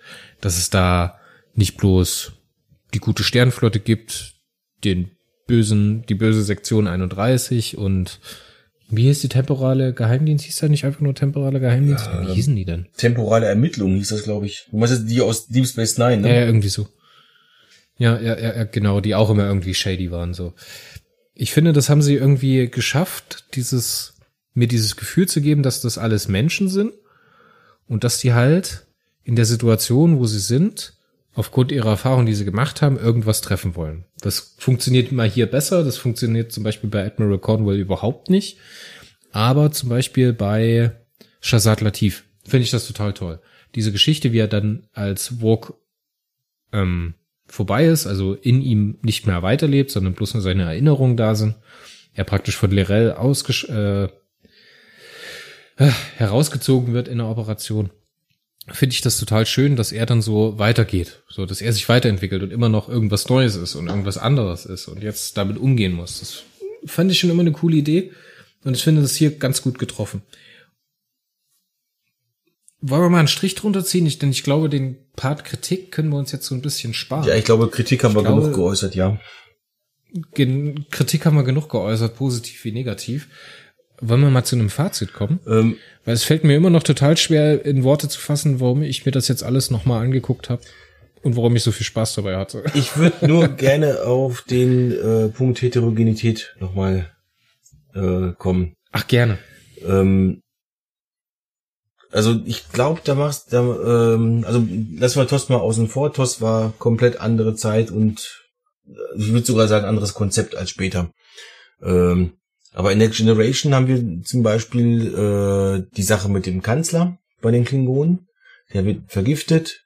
Äh, es gibt einen Nachfolger. Dann gibt's hier das mit Duras und äh, Gauron und sowas halt. Und eine Geschichte mit Worf da drin und mit der Entehrung und sowas. Also auch, auch da wird, wird schon gezeigt, äh, da gibt's Mächte, die im Klingonischen Reich gegeneinander arbeiten. Und das ist tatsächlich auch jetzt die Ehre von Worf, der eben halt dann in der, äh, in der Föderation, in der Sternenflotte dient. Also das, das, das berührt ihn nicht so sehr. Oder er hat am wenigsten Auswirkungen dafür. Dem Wohl des Volkes oder des Reiches halt äh, geopfert wird. Also genauso haben wir es auch in Deep Space Nine mit den äh, Ferengi. Ähm, wo halt der große Nagus und dann äh, hier der FCA-Typ Brunt Ja, und stimmt sowas. schon, stimmt schon, da ist, ja. da ist eine ganze Menge von dem Zeug auch drin. Ähm, das, ähm, das, das, das Problem früher war eher so, äh, Roddenberry war ja der Meinung, äh, Advanced Human, da gibt's keine Konflikte zwischen den Menschen. Also musste man sich die Konflikte ander, anderweitig holen. Deswegen war gerade in TOS halt häufig mal so, die Leute von irgendwas beeinflusst.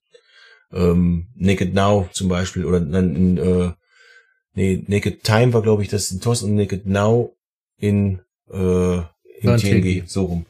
Ähm, solche Geschichten halt beeinflusst oder auch Data wurde ständig ja von irgendetwas beeinflusst und so. Wenn man, dass man sich, Ja, dieses Thema Under the Influence of Everything ist. ja äh, eben, das ist in, das ist in Star Trek gerade in TOS und TNG eben totgeritten worden. Eben damit man eben dieses Potenzial zum Drama halt hatte. Und also das bei den bei den Aliens konnte man aber natürlich ein bisschen mehr. Auch bei den Cardassianern haben wir es ja in äh, Dingens, auch bei den Bajoranern in, in Deep Space Nine und sowas. Also das ist schon ziemlich oft da gewesen. Nicht nicht jetzt nur in Discovery. Da tust du dann den anderen Serien ein bisschen Unrecht. Wo es nicht so äh, so im Vordergrund stand, war tatsächlich halt bei Voyager. Aber das liegt ja nun mal, ähm, da hatten wir im Prinzip nur die Borg gehabt, die da so ein bisschen mit drin waren. Ja gut, das liegt doch am Das- aber das liegt am doch Setup, genau. von Voyager. Außerdem sind mir die Kazon übelst auf den Ja, gegangen. das sowieso. Das waren keine guten Gegenspieler und es recht nicht konnte man keinen Gegenspieler da bei Voyager, die halt einfach straight Alpha Quadrant fliegen, kann man halt nicht erklären, dass die, dass da äh, so viele Jahre die Käse einfach hinterherfliegen. Und dann, nee, die haben, waren aber böse So. zu mir. Ich habe mir jetzt die Mühe gemacht, noch ein bisschen Trivia aufzuschreiben und das habe ich jetzt vorhin vergessen, das noch anzubringen. Ich wollte auf jeden Fall noch loswerden, dass auf der einen Seite Star Trek Discovery die erste Star Trek Serie ist, die außerhalb den, der USA gedreht wurde, nämlich mit Masse in Kanada. Dass die ähm, die Namenskonvention von äh, Michael Burnham wohl darauf fußt, dass man in Star Trek immer schon abgefahrene Frauennamen haben will. Ich würde ja aber trotzdem gerne noch etwas erzählen oder auf etwas hinweisen. DC Fontana sagt dir natürlich was, ne? Mhm. Ihre ersten Arbeiten für Star Trek hat sie unter dem Synonym Michael J. Bingham veröffentlicht. Und dass das, dass diese phonetische äh, Ähnlichkeit ein Zufall sein soll, das glaube ich jetzt mal nicht. Und die NCC 1031 Discovery hat dieselbe oder eine ähnliche Registriernummer wie der Space Shuttle Discovery, nämlich OV 1031 was auch unter dem ersten weiblichen Piloten eines Space Shuttles geflogen ist, nämlich einer guten Dame namens Eileen Collins. Das fand ich toll. Sowas finde ich immer schön. Ha! Jetzt habe ich das nämlich Ja. auch abgearbeitet. So, sowas, sowas können die Leute auch. Das, das stimmt. Ähm, das ist ja nicht das erste Mal, dass, äh, dass solche Sachen eingebaut werden. Äh, und ich habe das mit dem mit mit Bingham, äh, das habe ich auch gelesen. Also wir haben ja einen Artikel zu äh, äh, DC Fontana. Ähm, da steht das drin, wenn ich mich recht erinnere. Kann ich natürlich auch irgendwo anders gelesen haben. Äh, und ja, das, das, das denke ich auch, dass das tatsächlich halt äh, da ein Faktor auf jeden Fall mit bei war. Das mit den außergewöhnlichen Frauennamen würde ich jetzt mal sagen, äh, also Catherine, Janeway, Christine, Chapel, Diana, Troy, Beverly Crusher. Und jetzt nur mal die ersten, die mir in, den Kopf fallen, äh, also das sind alles ganz normale Vornamen. Kann auch Also sein, das dass ich das falsch bei der IMDb, ich habe das glaube ich bei der IMDb gelesen, ich kann gerade nochmal nachschauen, dass ich das falsch verstanden habe, aber irgendwie so war das. Ich Und wollte eigentlich Michael- bloß auf den auf die Nummer mit DC Fontana hin. Ja, aber Mike, Michael, Michael ist definitiv kein, äh, kein außergewöhnlich, also kein üblicher, aber auch kein unüblicher Name für eine Frau. Gibt's einige Beispiele. Äh, mir fällt jetzt leider natürlich ad hoc keiner ein, aber es gibt einige Beispiele auf jeden Fall von weiblichen Michaels. Auch in unserer Zeit. Deswegen finde ich es ja noch komischer, dass äh, Tilly nur eine einzige äh, weibliche Michael kennt. Wollen wir mal ganz kurz in den Wertungsschnitt reinschauen, den finde ich nämlich auch total interessant. Wenn du im Internet Meinungen über Discovery suchst, bekommst du im Ausgeschriebenen immer, immer einen Verriss. Du hast kaum eine Seite, die positiv oder am Ende mit einem ausgeglichenen Fazit aus der Sache rausgeht. Finde ich total komisch. Warum ist denn das so? Warum wird die denn so gehasst? Weil anscheinend muss sie ja erfolgreich gewesen sein. Sonst würde man heutzutage keine, wie viele sind es jetzt? Lower Decks, Discovery, Picard, Sektion 31, vier Serien nebeneinander laufen lassen.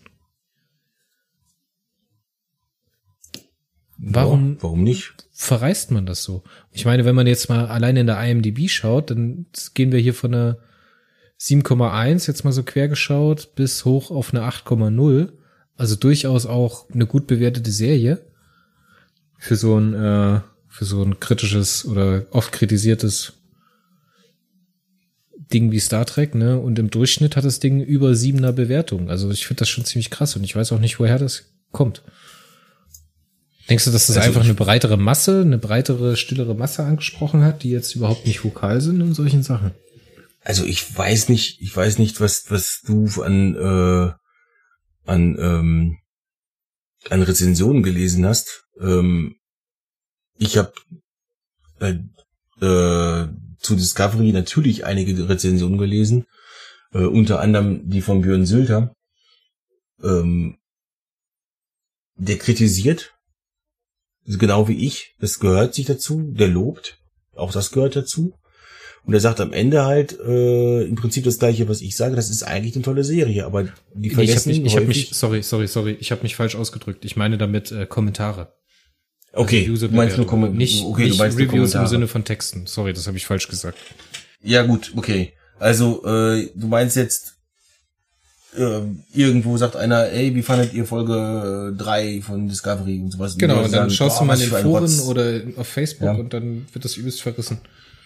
Das, ich glaube, ich glaube, dass das hat wirklich damit zu tun, dass die, äh, dass die Leute, äh, die etwas toll finden, weniger darüber reden, als die Leute, die äh, das etwas nicht so toll finden. Ähm, und du, du bist leider, also was, was ich immer häufig mitkriege, ist, wenn du Discovery kritisierst, das tue ich nun mal. Denn ich kritisiere auch alles, äh, egal ob ich es mag oder nicht, weil das ist mein Job als Journalist, dass ich es kritisiere. Ähm, dann, ähm, äh, dann, dann wirst du teilweise angegangen. Du wirst als Hater besch äh, beschimpft teilweise, ähm, dass äh, ähm, wie, wie, wie du denn bitte schön, äh, was weiß ich, das Design der Klingonen schlecht finden kannst. Und dann sage ich den Leuten, ähm, erstmal, das ist mein Geschmack, mein Punkt. Das ist, kannst du nicht nehmen. Zweitens, ich habe dir ganz genau explizit aufgeschrieben, was ich daran doof finde. Ein Hater würde einfach nur sagen, ist kein Star Trek, scheiß Klingonen.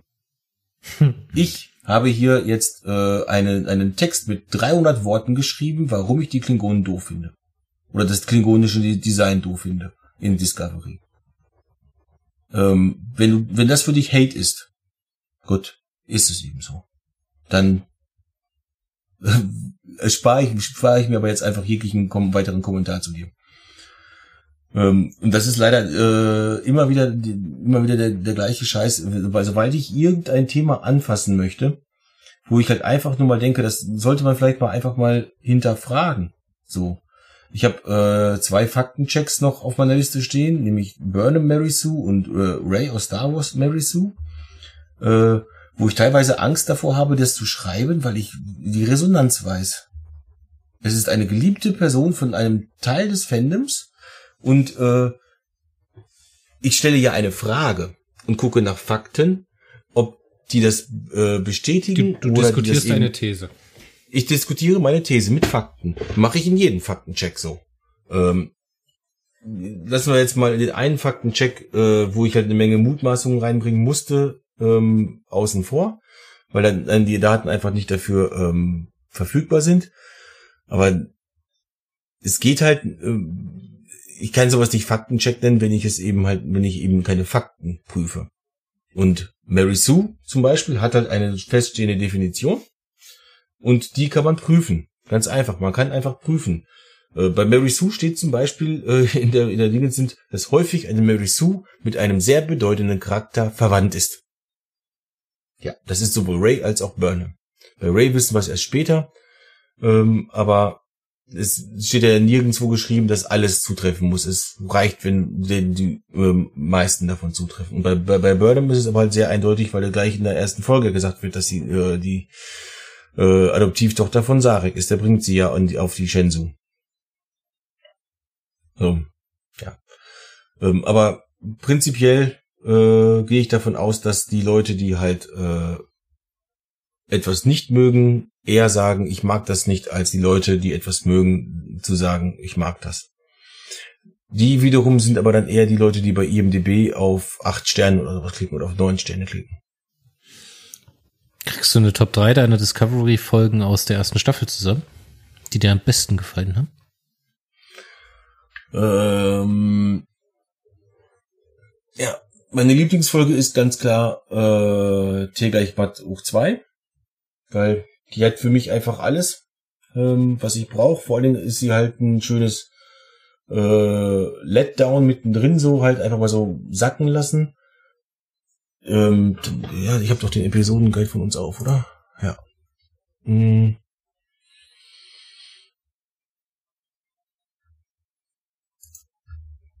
hm. Jetzt müsste ich ein bisschen überlegen. Äh, ich würde danach sagen Lakaien und Könige. Das ist Folge drei, wie ähm, Burnham an Bord kommt, eben weil sie da halt so super resigniert ist und sowas und ich habe keinen Bock mehr auf alles. Ähm, ja, das, das ist auch gut. Das gefällt mir auch sehr gut. Haben so ein Episodenguide zugemacht. Und jetzt, jetzt müsste ich lügen. Das müsste ich lügen. Ähm, das müsste jetzt,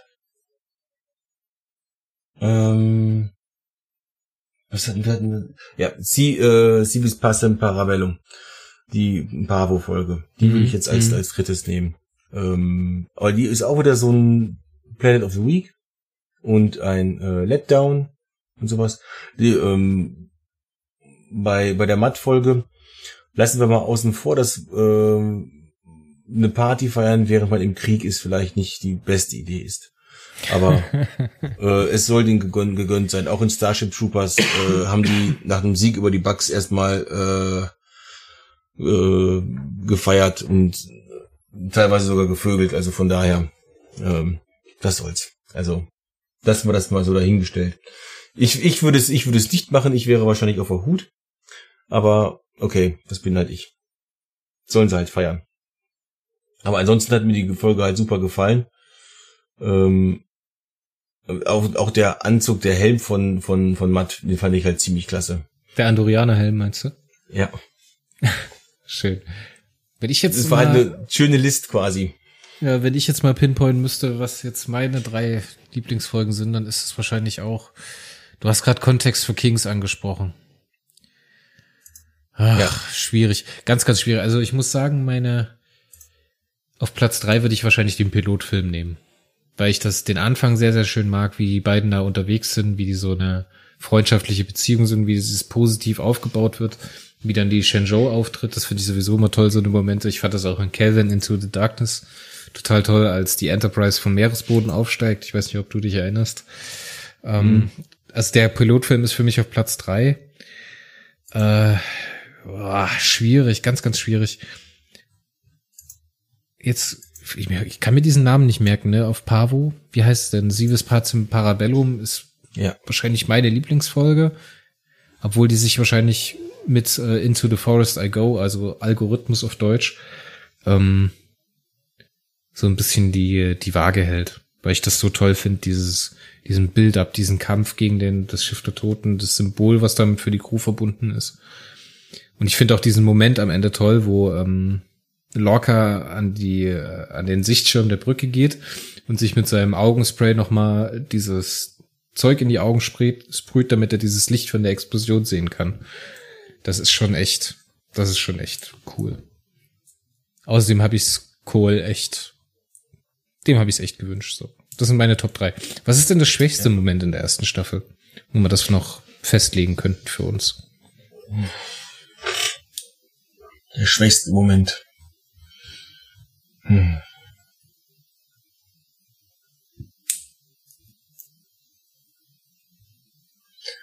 Äh. Boah. Also für mich ist es ganz klar das Ende. Will you take my hand im Englischen? Ähm, reich mir deine Nimm Hand auf meine Deutsch. Hand. Ja. Nimm, meine Hand. Ja, Also wirklich, ja das, ähm, also das zur ja. Phase dann so. Für mich.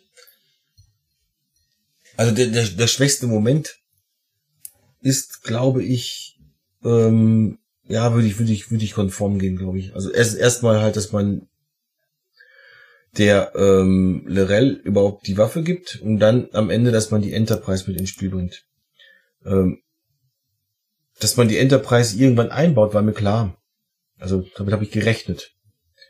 Äh, ich fand es nur viel zu früh am Ende von Staffel 1. So, Ja, ich, ich so hat es auf mich gewirkt.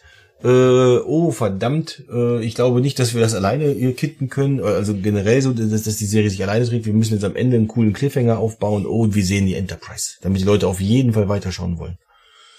Hätte es, glaube ich, Ganz- meiner Meinung nach einfach nicht gebraucht. doch, ich fand das mega. das hat mich so, ich bin aufgestanden von der Couch.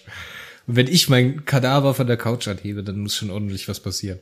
Ich fand das Also mega. ich- die ganze, die ganze Folge ist Schmutz bis zu dem Zeitpunkt, wo dann, man sieht dann auf dem Bildschirm so Stück für Stück kann dann die Anzeige gelesen werden, N, C, C, 1, 7 und dann so, und dann kommt die Musik und dann ist der Abspann nicht der normale Discovery-Abspann, sondern dann kommt das die, die, die, die. Wie ging denn die Abspannmusik von TOS? Auf jeden Fall kommt die dann, anstatt der normalen Abspannmusik und das ist so ein geiler Moment. Da bin ich aufgestanden. Ja, Fanservice hoch drei.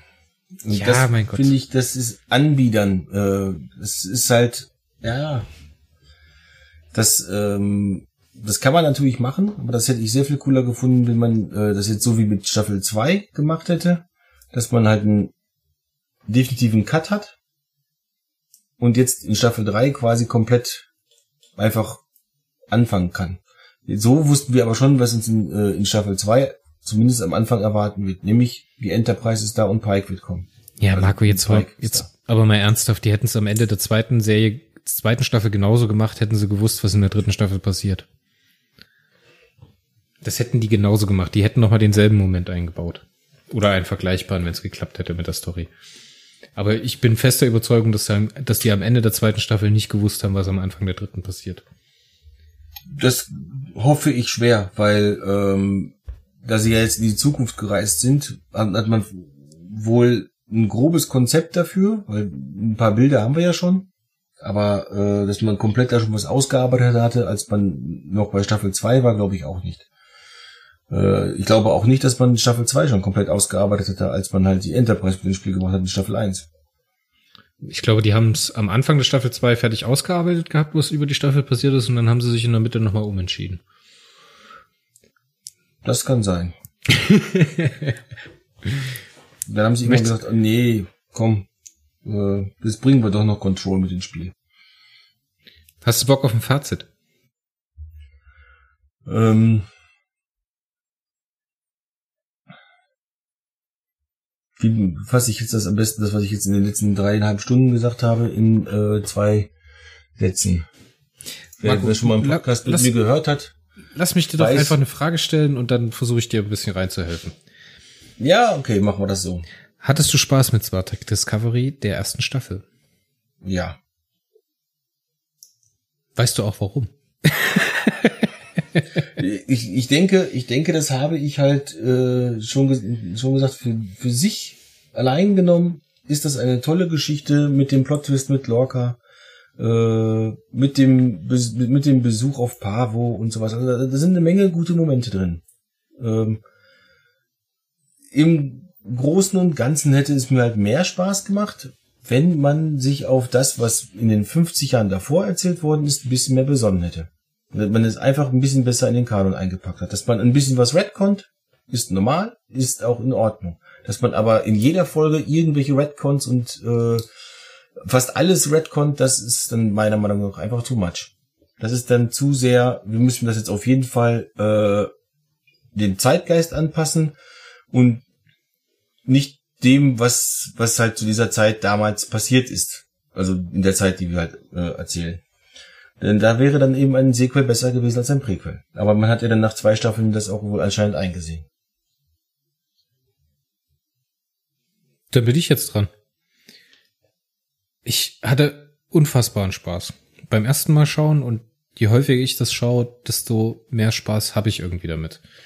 Ich sehe total, was du meinst, wenn du sagst, die kleinen Sachen, die halt diese Diskon discontinuieren, äh, keine Ahnung, wie man das ausspricht auf Englisch, auf jeden Fall diese Abrisse im Kanon, die immer mal wieder gerettkonnt in Anführungszeichen werden müssen und wo dann neu angesetzt wird, das sehe ich alles.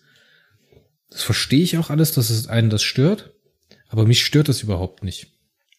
Ich finde, das teilweise ist die Story gurkig, gerade auch in der zweiten Staffel sind da Sachen mit dabei, wo du denkst so, wie bitte? Was? Aber ich finde das in manchen Momenten so stark, so schön, so laut, so leise, so alles so, was ich mag. So diese kleinen, diese kleinen Liebesgeschichten sind drin, die kleinen Momente, Kolber und Paul Stamets beim Zähneputzen zuzugucken, finde ich total toll. Ähm, audiovisuell ein absoluter Kracher, also wirklich, was da abgefeuert wurde, von der Musik her, von den Sounds, bis zu Dingen, wie Sachen aussehen können, zum Beispiel so Details wie, dass das Schiff der Toten zerkratzte Scheiben hat, wo sie rausgucken. So ein affiger Quatsch. Aber das macht die Welt irgendwie plastischer. So das, ich hatte es vorhin schon mal gesagt, der Kulissenbau auf dem Schiff der Toten. Wenn da Leichen rumliegen, dann, dann habe ich das Gefühl, dass ich das riechen könnte, diesen Moder und Mock. So, irgendwie trifft das Nerv für mich und ich kann das Ganze, was mich stören sollte, an dem, diesen kleinen Sachen. Ja klar, ich, wenn ich mir Gedanken drüber mache, ob die Uniformen jetzt cool sind oder ob das mit dem Sporenantrieb so eine geile Idee ist oder ob man die am Ende wieder rausstreicht, Klar, kann ich mir da Gedanken drüber machen und mich drüber ärgern, aber irgendwie unterhält mich das so gut und ist so was anderes, was frischeres, überhaupt nicht mehr das, was Star Trek mal gewesen ist, was jetzt mittlerweile da ist. Ich will auf gar keinen Fall mein, mein altes Star Trek, mein altes Star Trek ist DS9, missen, die Art, wie das erzählt wurde, wie das aussieht, wie sich das anfühlt. Aber ich glaube, dass das Star Trek heute halt so aussehen muss, und ich bin davon top unterhalten. Und wenn ich jetzt mal im Unterschied zu Picard zum Beispiel, weil die erste Staffel haben wir jetzt auch schon gesehen und haben wir auch schon drüber gepodcastet. Marco, ich habe es jetzt noch mal versucht. Ich habe noch mal versucht reinzuschauen. Und sobald ich das anmache und angucke und da Sachen sehe, ist das was ganz anderes als bei Discovery. Also ich kann jeden verstehen. Bei Picard ist es, geht's mir nämlich genauso. Das sind, das regt mich einfach auf, ärgert mich und macht mich traurig, so dass ich es abbreche. Und das habe ich halt bis bei Discovery überhaupt nicht. Woran das jetzt genau liegt, weiß ich nicht. Auf jeden Fall, mich unterhält mittlerweile Discovery nicht so auf die Art und Weise, wie es ein DS9 macht oder wie es ein TNG macht oder wie es auch einige der Filme tun. Aber es ist halt eine schöne Unterhaltung, die ich weggucken kann, wo ich hier und da mal angesprochen werde von Storybits und Bytes. Und ich finde, sie haben, glaube ich, eine viele Erfahrungen gemacht. Ne? Das ist, wenn man Lehrer sowas ins Zeugnis schreiben, ist es immer schwierig. Die haben viele Erfahrungen gemacht und haben, glaube ich, ihre Charaktere, ihre Schauspieler neu kennengelernt, so dass sie jetzt eine geile dritte Staffel machen können, wenn sie das, wenn sie irgendwie verstehen, was sie da haben. Ich finde, jetzt haben sie Potenzial und jetzt haben sie sich das Potenzial wiedergeholt, was sie sich eigentlich schon am Anfang hätten nehmen sollen, indem sie einfach irgendwo hingehen wo es keine Vorgeschichte gibt. Meinetwegen Kotor-mäßig 500 Jahre zuvor. Irgendeine Zeitreisegeschichte. Irgendein Schiff der Sternflotte wird aus der Zeit gerissen und landet irgendwo anders. So weißt du, so Voyager-mäßig bloß in der Zeit. Oder halt ewig danach. Dann spielt's halt nach, keine Ahnung, Ende von Voyager. Nee, was war das zeitlich äh, späteste? Irgendwann nach Picard. Das zeitlich späteste ist jetzt halt Picard. Äh, ja. 2399. Also dann sozusagen ins 25. Jahrhundert hinein irgendwo oder ins 26. Jahrhundert, da kann man ja genug machen. Das, die Freiheit hat man sich jetzt genommen, hat man sich jetzt geschaffen und ich hoffe, dass sie mit den etablierten Charakteren jetzt irgendwas machen können. Du weißt nicht, wie weit die in die Zukunft springen, oder? Ich hab's mal irgendwo gelesen, aber ich glaube 950 Jahre. 950 Jahre, das heißt 3100 ja. Haumichblau. Irgendwie sowas in den Drehung, ja. ja. 3200, glaube ich. Ja. Müsste das sein. Ja, 2258, 57 oder 58 müssten sie losreisen, plus ja, 600. Irgendwie sowas. Ist, ist ja auch egal. Wir wollen, ja wollen jetzt nicht um zehn Jahre oder sowas halt äh, Dingens machen. Aber Ähm, was man bisher weiß oder gesehen hat in den Trailern, äh, scheint das wohl auf so eine Andromeda-Geschichte hin hinauszulaufen. Ich habe keine ähm, Trailer gesehen und ich werde mir auch wieder keine angucken. Ich werde mich dann einfach hinsetzen und. Ähm, passt ja auch. Kannst ja auch ruhig machen. Werd mir das ähm, reinfahren. Ich fand Andromeda jetzt auch nicht unbedingt übel. Ähm, das wurde halt zum Ende ein bisschen äh, seichter und es ist ja auch von Roddenberry und es sollte sogar ursprünglich mal eine Star Trek Serie werden. Sagt, äh, sagen zumindest Gerüchte.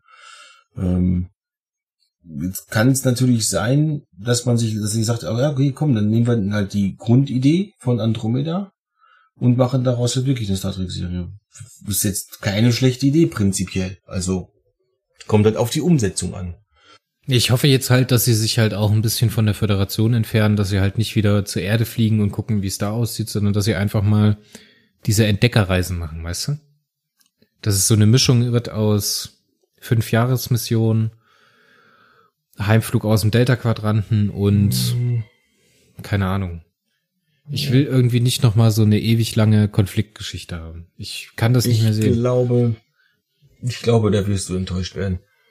Ein bisschen muss man immer enttäuscht werden. Ja. Deswegen bin ich ja schon zum, zum zweiten Mal verheiratet. Ein bisschen muss man oh. immer enttäuscht werden. Alles klar, Marco. Freust du dich auf die dritte Staffel? Ja, ich freue mich in der Tat auf die dritte Staffel. Aber ich, äh, ich möchte das für all die, die jetzt bis zum Ende zugehört haben und, und gesagt haben, was, wieso macht ihr überhaupt was mit Star Trek, wenn du das so hasst? Nein, ich hasse Star Trek nicht. Ich freue mich auf jeden Fitzel Star Trek, den ich sehen kann.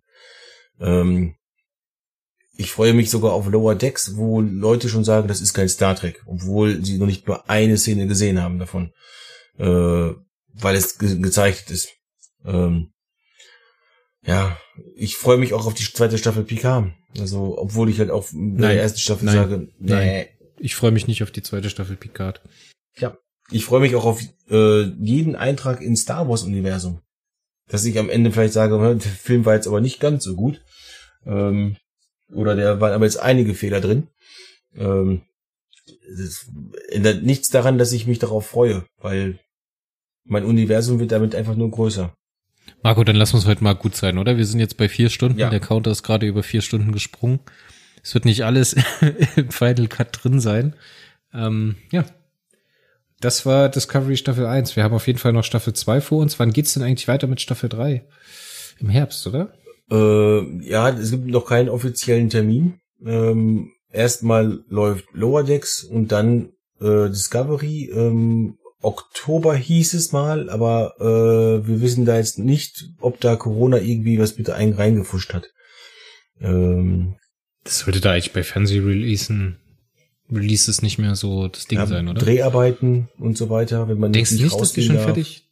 Denkst du nicht, dass die schon fertig ist? Dreharbeiten äh, waren wohl schon fertig, aber Nachproduktion und sowas alles, das kann man halt auch nicht immer alles im Homeoffice machen. Hm. Also äh, dann Toneffekte und sowas. Also eine Menge kann man wahrscheinlich schon im Homeoffice machen, aber nicht alles. Ähm, deswegen, ich bin gespannt. Ähm, auch Orwell Staffel 3 soll angeblich wohl noch dieses Jahr kommen. Da bin ich mir aber auch nicht ganz so schlüssig. Oh, da müssen wir auch demnächst, Zeit. da müssen wir auch demnächst, ich habe es jetzt fertig geguckt, ist ja mega, ey. Mann, ja? mega gut. Machen wir da auch noch einen. Da, da müssen wir echt einen machen, ey. Frage ich mal unsere Sabine, ob die da, da, da Lust drauf hat, weil die hat ja unsere Orwell-Reviews auch geschrieben. Ähm, da wäre da wahrscheinlich der bessere Ansprechpartner. Wobei ich ja da eigentlich auch, also bis auf Perry Roden und äh, Litverse und sowas bin ich ja eigentlich gerne bei allem dabei. Bei allem, wo ich zumindest grob eine Meinung zu haben kann. Ja, auf jeden Fall, Mario hat sich auch schon angemeldet, der feiert ja Orwell auch total. Hm, Orwell ist auch eine tolle Serie. Ja, ich denke echt, dass wir da viel Spaß mit haben können. Ja gut, alles klar. Wenn es am schönsten ist, soll man aufhören. Dementsprechend, mhm. Marco, willst du dem Zuhörer noch irgendwas mitgeben? Nein, äh, danke fürs Zuhören. Äh, wir sehen uns oder wir hören uns oder wir lesen uns. Mhm. Alles klar. Marco, es hat wieder Spaß gemacht. Ich wünsche dir, dem Zuhörer, einen schönen Tag, gute Nacht, guten Morgen. Ja, und denkt an euer Handtuch. Ja, genau. Alles klar, ciao. Ciao.